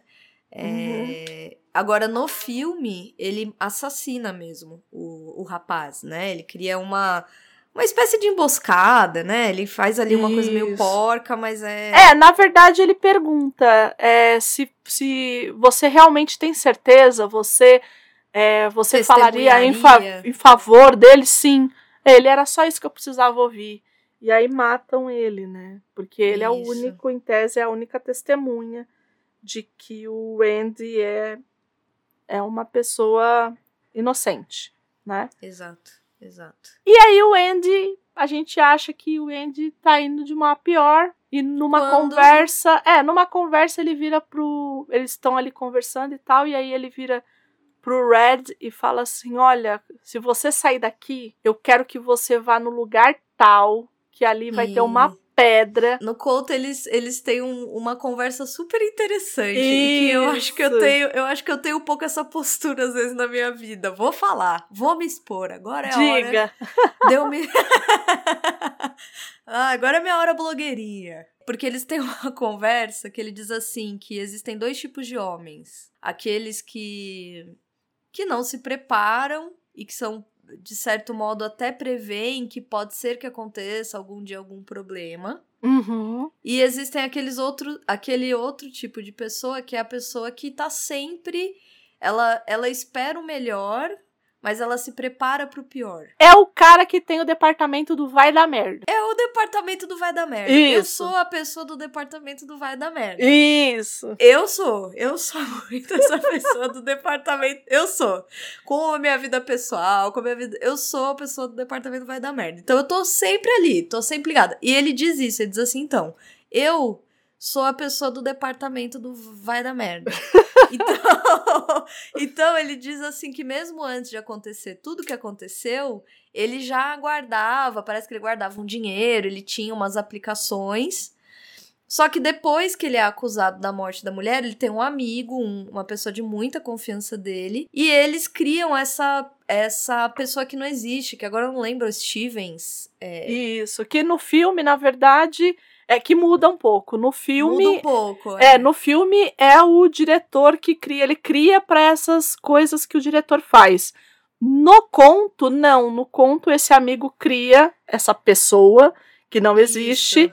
com tudo para que se ele se acontecesse alguma coisa ele fugir. Isso é uma espécie de prevenção. Só que acontece, ele tá preso há 30 anos. Porque é, pelo que dá a entender assim, ele pega o dinheiro que ele tinha na época e aplica numas ações de rendimento baixo. E aí ele diz assim: ah, na época era, sei lá, não lembro agora, mas tipo, 20 mil dólares. Agora são 370 mil dólares, porque são 30 anos, sei lá, 40 anos que ele tá preso, né? 30 Isso. anos que ele tá preso. E aí o Red fala, uau, né?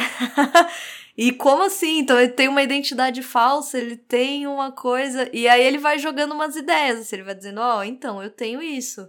Se eu saísse daqui, eu ia, eu ia ser esse cara e eu ia conseguir investir em algumas coisas para ter uma vida sossegada. Lá no, na cidade, que agora eu já não lembro mais, Zihuacan. É, uma, é, uma é no México, México, é no México. Que é lá uma praia. Então ele fala: ah, eu ia montar um. Hotel. Um hotel. E eu ia. Não é pedir demais, eu só ia querer ter um, uma vida tranquila. E aí iam uns casais lá, eu ia ganhar um dinheiro e ia ficar lá sossegado. E ele um pouco lança isso indiretamente como um convite, né, pro, pro, Uhum. pro Red, assim. É que ele fala ah, assim: eu vou precisar de alguém que consiga coisas, né? Isso, é. E aí o Red, de novo, aquela coisa do homem institucionalizado, né? Que ele diz, ah, mas eu fora daqui eu não sou ninguém, né? Aqui eu sou o Uhum. cara que consegue as coisas, mas lá fora eu já nem sei quanto custa, já nem sei comprar, já nem sei nada, né? Ele até brinca, né? Ele fala assim: lá as pessoas têm as páginas amarelas, aqui eu sou as É. páginas amarelas. É, é. E Né? tem razão, né? Imagina. É que aqui no Brasil a gente não tem esse modelo, né, prisional da. É muito raro você pegar alguém que fica perpetuamente preso. Assim como você tem. É, não sei, é, quer dizer, pelo menos a- o meu conhecimento é, é em filme também, né? Então eu não sei se lá é propriamente assim, né? Essa coisa do você viver a vida na cadeia, você ser condenado com 25 anos à prisão perpétua, né? É. E no É caso bem- do Andy, foram duas per- perpétuas, né? Isso, é. Porque era uma pra, do- pra mulher e do. E aí é muito curioso. Uma vez eu até perguntei isso, porque eles falam assim: ah, você pegou duas ou três penas, e lá nos Estados Unidos é muito comum, né? Duas Pegar, né? perpétuas e tal. E aí fala assim: ué, mas o cara já não foi condenado por uma, por que, que você vai condenar o cara por outra? Porque se ele, como é que fala? Se ele tentar rever, né? é, se ele tentar entrar com uma com uma ação para para reverter isso, ele ainda ele vai ter mais uma para cumprir. Então tem isso lá também. Eu não, não sabia que era porque é muito curioso. Você fala assim, ué, mas duas perpétuas só tem uma vida só, meu amigo. Por que duas? Não é? Né? Então. E aí tem isso, porque às vezes a pessoa quer entrar com um recurso, por isso que às vezes a gente vê uns, uns julgamentos, algumas coisas que tem tipo, sei lá, ah, o cara foi condenado a três penas de 40 anos, sei lá. E aí você fala, Uhum. ué, mas no Brasil é, só pode pegar tanto tempo. É, mas se o cara tentar, é, ele não consegue. Então tem isso também. Lá tem, Tem. tem muito disso. E aí o, o Andy então chega, conta isso do, dessa ideia, né, do tipo, ah, se eu saísse, ah, se você saísse, o Red diz, não, imagina, eu tenho a minha vida aqui, isso jamais. Mas ele nota que o Andy muda depois desse, vamos dizer, contratempo, né, dessa, dessa grande decepção aí, né, dessa possibilidade jogada às traças, né, e tendo que engolir tudo, porque Uhum. acontece tudo e ele tem que continuar trabalhando, ele tem que continuar vendo, ele tem que continuar se submetendo. De fato, é uma humilhação tremenda, né? Assim, é como esfregar na cara dele todo dia que, que ele não, não é nada, né? E aí que tá, gente. Aí que tá. Tá. Por quê? Um belo dia acordam lá os presos, todo mundo vai tomar o café da manhã e tá faltando um. E aí volta todo mundo pros, pras celas, porque ninguém sabe quem é que tá faltando, mas sabe que tá faltando um. Uhum. E, e descobrem que é o Andy, né? E entram ali na, na, na cela e ele não tá e falam, putz, né? Escapou. Escapou. Ué, mas como? Porque ninguém, ninguém imaginou. sei lá. Como diria minha mãe, virou sorvete. Porque Virou. sumiu. Virou sorvete, então.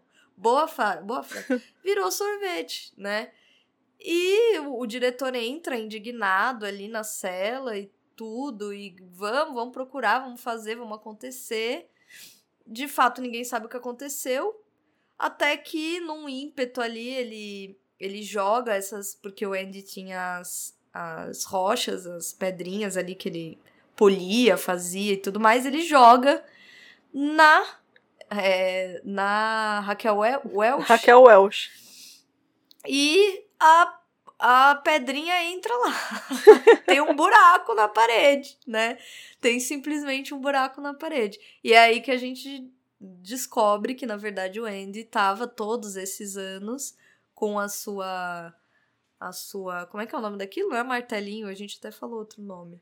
É, eu A falei uma sua- picareta, mas deve ser tipo um Picareta, é. cinzel, alguma coisa um assim. né? cinzel, exatamente, é um cinzel. Ele fica com aquele cinzel que é uma picareta bem pequenininha mesmo, que ele foi cavando esse buraco atrás de todas as mulheres que ele colocou na parede, né? E de fato, assim, no livro, acho que fica mais ainda complicado, porque o que acontece? Ele, ele cava, ele, ele faz esse buraco e ele sai pelo esgoto da prisão. Uhum, uhum. E isso mexeu muito comigo no livro, porque no filme até, até aparece tudo, né? Mas acho que você lê a descrição É. e você começa porque é claustrofóbico. Acho que o que me pega, me pegou na descrição é porque ele ele faz esse buraco, sai nesses túneis ali nessa não é túnel, né? Um, um cano, um encanamento. É um ali, encanamento, é. né, de, de esgoto da prisão. E ele entra e, e ele se arrasta por dentro disso por uns 500 metros. assim. Isso. Só que é tão estreito que possivelmente só cabia ele mesmo se arrastando ali. Quase ombro com ombro ali, né? Na, na- a- o comprimento da, da- O raio. o raio da, do esgoto ali era o, era o espaço certo para ele passar. Então é claustrofóbico, tem todo o cheiro do esgoto, das fezes, os ratos, os animais. E ele de fato se arrasta até sair da cadeia. E até se tocarem que isso acontece, pelo menos no livro, porque no filme parece que é mais rápido, dá a impressão de que é um pouco mais rápido, né? Que eles descobrem. Mas no filme, no livro, dá acho que quase um dia, quase Isso. 20 horas da- do, do que ele escapou. Então, quer dizer, ele tem um tempo em que ele consegue de fato. A única coisa que encontram são o próprio cinzel Isso. a, a roupa, né? O, o uniforme da cadeia e só, né? Eu acho que é só isso. que E eles só isso. É. E nunca mais se vê, se fala, se acontece. É isso, ele, ele some. No, no filme, ele faz o que a Andrea falou. Ele, ele se passa por esse homem aí que ele cria a identidade pra desviar as verbas. Então ele vai de lugar em lugar e, e retira o dinheiro. Ele rouba a roupa do diretor, né? Ele pega Uhum. o sapato bonito do diretor lá, que ele, é, que ele ilustra. Aí ele pega um, um belo smoking lá, de vários que ele tem, e coloca, acho que num saco, né? Num, num- ele embrulha num plástico pra não, não sujar, não molhar e etc. E aparentemente ele usa isso assim que ele sai, né? Pra parecer um, cara, um cara rico e tudo. E ele. É isso, e ele vai para pro, pro México. Ele literalmente faz isso, vai pro México. E ele manda um cartão postal pro Red quando ele passa pro México e não escreve nada. Mas o Red se toca que, que era ali que o A Andy mesma conseguiu. cidade, né? E, ok, ninguém mais ouve falar. No livro, ele começa a terminar a história, né? Diz, ah, então, Isso. essa. É isso aí, foi isso aí que aconteceu, gente. E eles literalmente dizem assim, né? Foi isso aí, então, que aconteceu. E beleza, tchau. Fiquem aí com Deus. aí ele decide reaparecer, né? Ele, ele na verdade. Não, mas ele consegue- vai atrás, né? Ele vai isso, atrás. é- isso, então, é porque ele primeiro termina a história, diz, ah, acabou, tal. Aí pula ali um parágrafo e ele volta Isso. dizendo, olha, eu não ia mais escrever, mas acontece que eu ganhei a condicional, eu consegui Isso. sair, né? E aí ele sai e também começa a trabalhar num, num supermercado de, de empacotador e também tem toda essa questão do, do homem institucionalizado que Uhum, sai, não se adapta e tem toda a problemática de conseguir emprego e onde ninguém conhece e tudo mais. Até que ele começa a lembrar da história do, do Andy, né? Vamos falar, será que. Será que isso mesmo aconteceu? Por quê? Porque o Andy conta que é, ele, ele e esse amigo, apesar do amigo dele já ter morrido, eles combinaram de que seria deixado numa pedra, num muro lá numa cidade, que chama Brookston. Brookston, acho que é. Uma coisa assim. Buxton, sei lá, uma coisa assim, não lembro agora. E lá teria um campo que uma das, uma das pedras de um muro seria uma pedra diferente. E dentro, embaixo dessa pedra, não lembro se dentro ou embaixo da pedra, ali teriam os dados desse banco, desse lugar onde teria dinheiro e tudo mais. E imagina que loucura você ficar o tempo todo. Porque no, no, no livro ele diz, né, que ele fica o tempo todo acompanhando as notícias de jornal Sim. Pra ter certeza que não vai passar nenhuma obra ali. Gente, que desespero. E aí o, o Red decide ir até lá e tentar ver se tem alguma coisa nessa pedra. E de fato tem, né? Ele descobre, ele começa a ir algumas vezes, vai em alguns dos campos, porque tem vários campos nessa, Uhum. nessa cidade. até que ele descobre e tem um bilhete para ele lá dentro dizendo: Red, se você está lendo isso é porque você saiu, você conseguiu sair, né? E aí ele dá uma quantidade de dólares ali, acho que são mil dólares que tem, se não me engano. E o Red vai atrás, vai vai para essa cidade no México, né? Atrás do, do Andy. E, e no caso do filme, termina. Por isso que eu falei da coisa do, do filmar de cima, né? Uhum. Porque é, é isso, né? A câmera que filma de cima é quase como uma. É, é isso, né? A liberdade, né? Olha como eles estão soltos, né? Como tem Uhum. essa amplitude do mundo, a câmera começa a subir, começa a filmar todo aquele mar bonito, a praia, porque eles se encontram na praia no filme.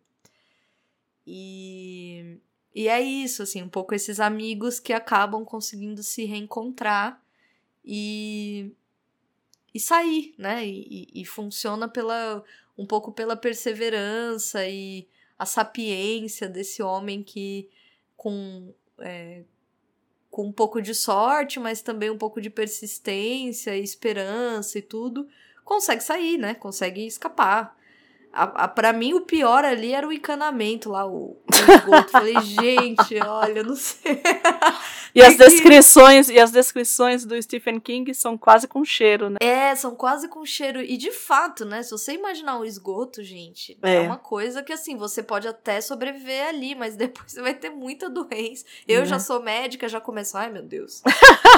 Porque o cara não vai sobreviver. Só já começa, tipo, não, imagina, o cara não sobreviveria a isso, jamais. Jamais, nunca jamais. Mas essa coisa da, da fuga ali, eu falei, gente do céu, né?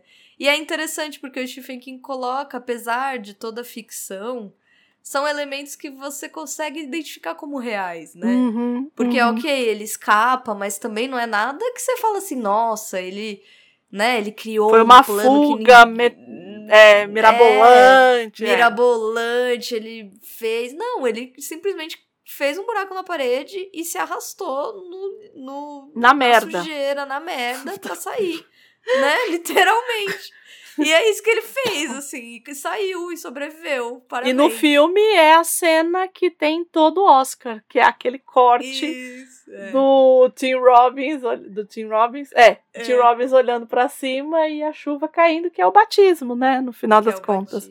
É. Então, é, que tá chovendo, né, então, Sim. que é o batismo, né. E ele na água, né. Ele é, porque ele nasce, em tese, aquele esgoto ali, ele nasce, né, e ali, ali assim, é o batismo, né? Ele ajoelha e olha para cima, enfim. Vários simbolismos ali. É, altos Mas simbolismos. É altos simbolismos. Mas é trabalha isso. bem essa coisa, né? Sim, sim. É, o Frank Trabalha Darabont, ele ele fez um outro filme baseado na obra do, do Stephen King, que é A Espera de um Milagre, né? É, quase nada conhecido também. Quase. que também é do Stephen King e também é um filme de penitenciária. Que, como a gente disse, é um gênero que é muito, muito filmado lá nos Estados Unidos, né? Muito. Tem uns. Eu até anotei uns aqui que Uhum. as pessoas até conhecem, já ouviram falar e tudo mais. Só pra gente é, fechar essa história do, do filme, né? É, Uhum. O livro ele foi publicado ali em 82, né? Mas o filme foi para o cinema em 94, né? E como eu disse, foi ali. E ele foi dirigido e roteirizado pelo Frank Darabont, né? Uhum, Que também uhum. fez A Espera de um Milagre. Mas é, e tem umas outras coisas também bastante curiosas a respeito do filme, que ele foi um fracasso comercial quando ele foi é, pro cinema. né? Ele foi um fracasso e que só quando chegou em home video é que ele, as pessoas é meio que aconteceu com o Blade Runner, que acabou virando cult depois, né? É, tem uns filmes, né, que acabam virando depois, dependendo da, da do marketing que se, que se faz, ou é, que nem. Eu acho que o nome Um Sonho de Liberdade deixa um pouco. É que em em inglês é o é o É, é, né? Difícil. Que, que nome se daria pra É, esse filme, né? pois é. Mas Um Sonho de Liberdade, ele é um pouco. Ai, não sei. Não sei que, que nome dá. que, É, não- como chamar. É. Mas eu não, ele não é muito convidativo, assim, Não. né? Ele parece uma coisa um pouquinho. Ah, um pouquinho simples, né? Parece que é Uhum. uma coisa boba, parece que é bobo. Não sei se tem a ver com isso, enfim. É. É, E aí, como a gente disse, né? Ele faz parte desse gênero. E aí, uns que eu coloquei aqui foi o Expresso da Meia-Noite, que acho que Hum. muita gente conhece, a trilha sonora é maravilhosa, de 78. O Em Nome do Pai, que é com o Daniel Day-Lewis, né? De 93. A outra história americana, esse eu assisti inúmeras vezes. Você já assistiu esse? Já. Eu assisti Já. muitas vezes. Eduardo Norton, gigante. Gigante, é muito bom. né? esse É filme. muito bom esse filme. Eu vou acrescentar um aí entre esses dois, que é o, a, fuga, a Fuga de Alcatraz. A Fuga de Alcatraz. que é um clássico, vai. Com é um Clint clássico. Eastwood, não é, É, isso? com o Clint Eastwood. É. é. Ele é de 79. Aí, eu tá gosto, eu gosto, eu gosto. Eu gosto desse. eu gosto desses filmes. Eu gosto desse e eu gosto do outro que, pra mim, é um dos meus. É difícil, difícil. Eu gosto de filmes de, de, de escapadas. De escapada. De escapadas. Eu gosto do Rebeldia Indomável Hum, com o Paul Newman, já assistiu? não, ai, eu, não. ai, eu amo tanto esse filme. Eu amo a trilha sonora desse filme. Eu amo Paul Tem Newman. um gente, com o é isso. Robert Redford, mais novo, de 2002. Como é que Hum. chama? Caramba. Não é o Papilon, não, né? Não, não, tem o Papilon, que é, Papilon é bom. É excelente. de pa- é é, muito bom. excelente. Mas tem um, não, esse do Robert Redford, ele é bem novo, bem recente. É, é novo, 2002. É que Papilon é de, É, sim, sim. né? Novo. entendi. Ah, meu Deus. Eu- Eu não falei nada. Oh, meu Deus. A merda, ficar velho é uma merda. Você que disse. Quer ver? Ó, deixa eu ver se eu, se eu vejo aqui. É o. A Última Fortaleza. É The Last Castle em, em inglês. Teve Que- aquele Fuga de Pretória também. Esse eu não conheço. É bem recente com o mocinho que fez o Harry Potter, que eu sempre esqueço o nome dele. O, o Daniel Radcliffe. Oh, é isso, Daniel É isso? Radcliffe. É, eu acho que é um filme bem, bem, bem, bem recente, tipo, acho que no meio da pandemia ele foi lançado. Ah, não, esse eu não vi. nas, Você nas assistiu? Assisti. E é baseado em fatos reais, e é, África do Sul, e Hum. guerra civil lá com a. com toda a questão da. Como fala lá? Da, Do Apartheid? do apartheid. É bem interessante, assim. É, um- é Hum. bem. Eu adoro. Dá pra perceber É, que eu, a gente gosta. eu não, eu gosto não assim. gosta? Eu, eu, eu gosto. Eu não, porque é, alguns, alguns temas eles acabam reaparecendo, né? Então, essa Uhum. coisa da- do estupro ele reaparece, essa Ah, coisa é, do. sim. então, alguns, sim. alguns temas eles acabam reaparecendo. Uhum. É, eu acho que tem uma. Eu acho que eles são bons para para você humanizar, porque você acaba Sim. humanizando, que é isso no final, né? É isso. É, É isso, é você humanizar quem tá ali preso no final. É, é, é, é muito isso, né? Uhum, uhum. É, e você desumanizar quem tá ali, porque no caso, isso eu tô falando no caso do Stephen King especificamente, né? Porque se você pegar, é claro que não são todos, né? Você pega o A Espera de um Milagre, que tem o Tom, mas o Tom Hanks não tem como o Tom Hanks fazer um, um guarda escroto. Não É. existe a possibilidade. Não, não existe, realmente. Não existe. Mas é, sempre tem um cara, por exemplo, o cara que chega lá, que, que mata o ratinho. É, Ai, sim. Ai. Né, aquele filho da mãe. Então, Ai, ele é o cara que, que tem conexões, que é colocado ali por conta do tio, do avô, do primo, do sobrinho. Então, Isso. então, assim, são assuntos que, de novo, no caso do Stephen King, são recorrentes. Eu, particularmente, é, gosto muito da Espera de um Milagre. Eu acho. É eu. Prefiro. Eu prefiro a Espera de um Milagre ao. Pode ser que é por causa do Tom Hanks. talvez, Eu- talvez. Eu amo Tom Hanks, gente. Eu não consigo. O filme ruim com Tom Hanks fica bom.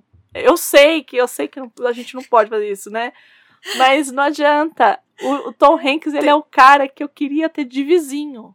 Que eu sabia que. Eu, eu, ia, eu sabia, né? Eu, eu, eu tenho certeza que se eu batesse lá com a xícara de açúcar, assim, eu preciso da xícara de... Ele ia me dar essa xícara de açúcar. Ele ia te dar. Ele, ia ele é te esse dar. cara, é esse cara. É o verdade, Tom Hanks, ele é pra mesmo. mim, ele é esse cara, entendeu? Então, pra mim, é muito difícil não, não ir, assim, assistir a um filme do Tom Hanks e falar assim, putz, é difícil falar, putz, esse filme é ruim. tipo, Matadores de Velhinha. Ah, esse filme é ruim. É, tem, Mas, é, tem uns sempre tem, né? indefensáveis, né? Tem um que não dá pra defender, mas, é, mas o Tom Hanks é esse cara. E aí é, eu, eu gosto mais da Espera de um Milagre. Mas o Sonho de Liberdade é um filmaço também. É um bom não filme tenho o que também. falar. É um, é, um, é um filmaço, eu acho. Eu gosto muito. Eu também, também. Mas é um Quem filme não triste. chorou não tem coração, gente. Quem não chorou nesse filme, não. Você chorou. Eu não. Eu sabia que isso ia acontecer. não, não. mas ele, ele é um filme muito bom. Eu também gosto muito de. Você chorou? Ah, não, você tá falando da Espera de um Milagre ou do Sonho de Eu tô Liberdade? falando de Espera de um Milagre. Ah, Espera de um Milagre eu chorei. É claro que eu chorei. Ah, tá, André. Você... Não. Olha, Andréia, por favor, André, tem que chorar. A Espera de um Não. Milagre acho que é um filme que faz todo mundo chorar, gente. Todo mundo chorar. A hora que ele Né? fala assim, eu E o não. ratinho? O Não, mas ratinho. o meu não foi o ratinho, não. É na Ah, hora eu não que. sei, tem vários momentos. Eu não É. consigo. A hora que ele morre, ai, não. Então, ali, na hora que ele fala. Não é nem a hora que ele morre, é a hora que ele fala assim, eu estou cansado. Do tipo, não, a gente vai fazer alguma coisa pra você. Ele, não, não. Do tipo, eu quero morrer, eu quero o seu sacrifício. O que a gente tem que lembrar. E eu sei que não é um filme sobre a espera, não é um, um podcast sobre a espera de um milagre, mas a gente tem que lembrar que Joy, é, John Coffey é JC, tudo bem? O Stephen Hum. King teve o JC dele também, né? Que ali nada Hum. mais é do que um sacrifício no final das contas, É. né? Ai. É, o Joe Coffey é o JC do Stephen King, Sim, né? Sim, o sim, John sim. Coffey. Então não, não, não, não tem muito. Literalmente é, né? É o JC. Porque é um cara que. Que, que, que vai ser ali. No e que caso é ali, a milagroso família, também. Que é né? milagroso e que vai ser. Um, é uma espécie de, de sacrifício mesmo. É. Né? É uma Ai, espécie de acho sacrifício. esse filme, eu acho esse filme super tocante. Tem, um, tem uma coisa no que ele escreve que eu nunca vou me esquecer disso.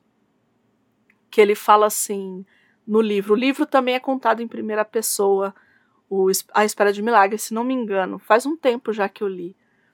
Mas Uhum. tem uma passagem dele que eu sempre lembro, que ele fala assim que é, que o mal, quando que que matar a pessoa ali não era suficiente, porque o mal ficava pulando de pessoa em pessoa. Nossa. Que a fagulha, que era o nome da, Uhum. da cadeira elétrica, que ela não matava o mal, porque o mal ficava pingando de pessoa em pessoa. Então, no, no final das contas, não adiantava nada matar aquelas pessoas. Não tá, não tá errado, né? É muito louco, né? Tipo, É. e, é, e é uma frase muito bonita, assim. É, e, e me marcou. Eu me lembro que quando eu li, eu, me marcou, né? É, essa frase específica. Que eu falei, é de fato. De fato, é isso. Então é isso, gente. Todo mundo livre, liberto. Numa Vamos- praia maravilhosa no Pacífico. No Pacífico, vamos dar aqui a liberdade para vocês. Agora, nesse Todo momento. mundo redimido. todo mundo redimido. Se, se tiverem alguma dúvida, sugestão, é, comentário, Elogio, elogio. Elogio, elogio, elogio a gente gosta. Elogio, crítica a gente gosta também. É só xingamento que a gente tá Que, que dispensando, a gente passa, né? né? Mas pra tudo isso, Gabi, como é que o povo faz? O povo entra em contato com a gente. Pode mandar um e-mail para contato@livrosemcartaz.com.br ou porque hoje em dia todo mundo é muito tecnológico, pode o quê? Entrar no Instagram arroba livros em cartaz underline e comentar. Comenta, manda um direct, enfim. Entre em contato com a gente. A gente quer saber o que vocês acham tanto dessa obra quanto de comenta lá os filmes que vocês gostam desse gênero popularíssimo dos filmes de prisão. É, enfim, comentem, participem com a gente. É... Falem do Stephen King também, dos Falem filmes do que Stephen vocês King, gostam, dos exato. livros. É, esse programa aqui rende muito, muito papo, gente. Muito Então, papo. Pra, né? E pra gente que não. Indiquem. Fala assim: olha, esses aqui vocês. Então, é, vamos lá. Indica, Ajuda mas. é, cuidado. Porque It eu não vou ler. Eu até leio, gente, mas talvez daqui um tempo. Não vem com essa história de até ler, não. Porque você fala que até ler, o povo vai ficar, né? Vai subir hashtag Andréia além do It. Eu não vou. Tá. Não vou. Eu sou muito solidária, minha amiga, tá, gente? Então, não. It não, né, Andreia? Por livre e espontânea pressão. É super solidária. A minha amiga. Uma amiga de primeira. Ah, Amigona essa. E é isso, gente. A gente fica por aqui. Um beijo pra todo mundo. Gabi, muito obrigada. Obrigada, Andréia. Obrigada, gente. E até. Até a próxima. Tchau, tchau.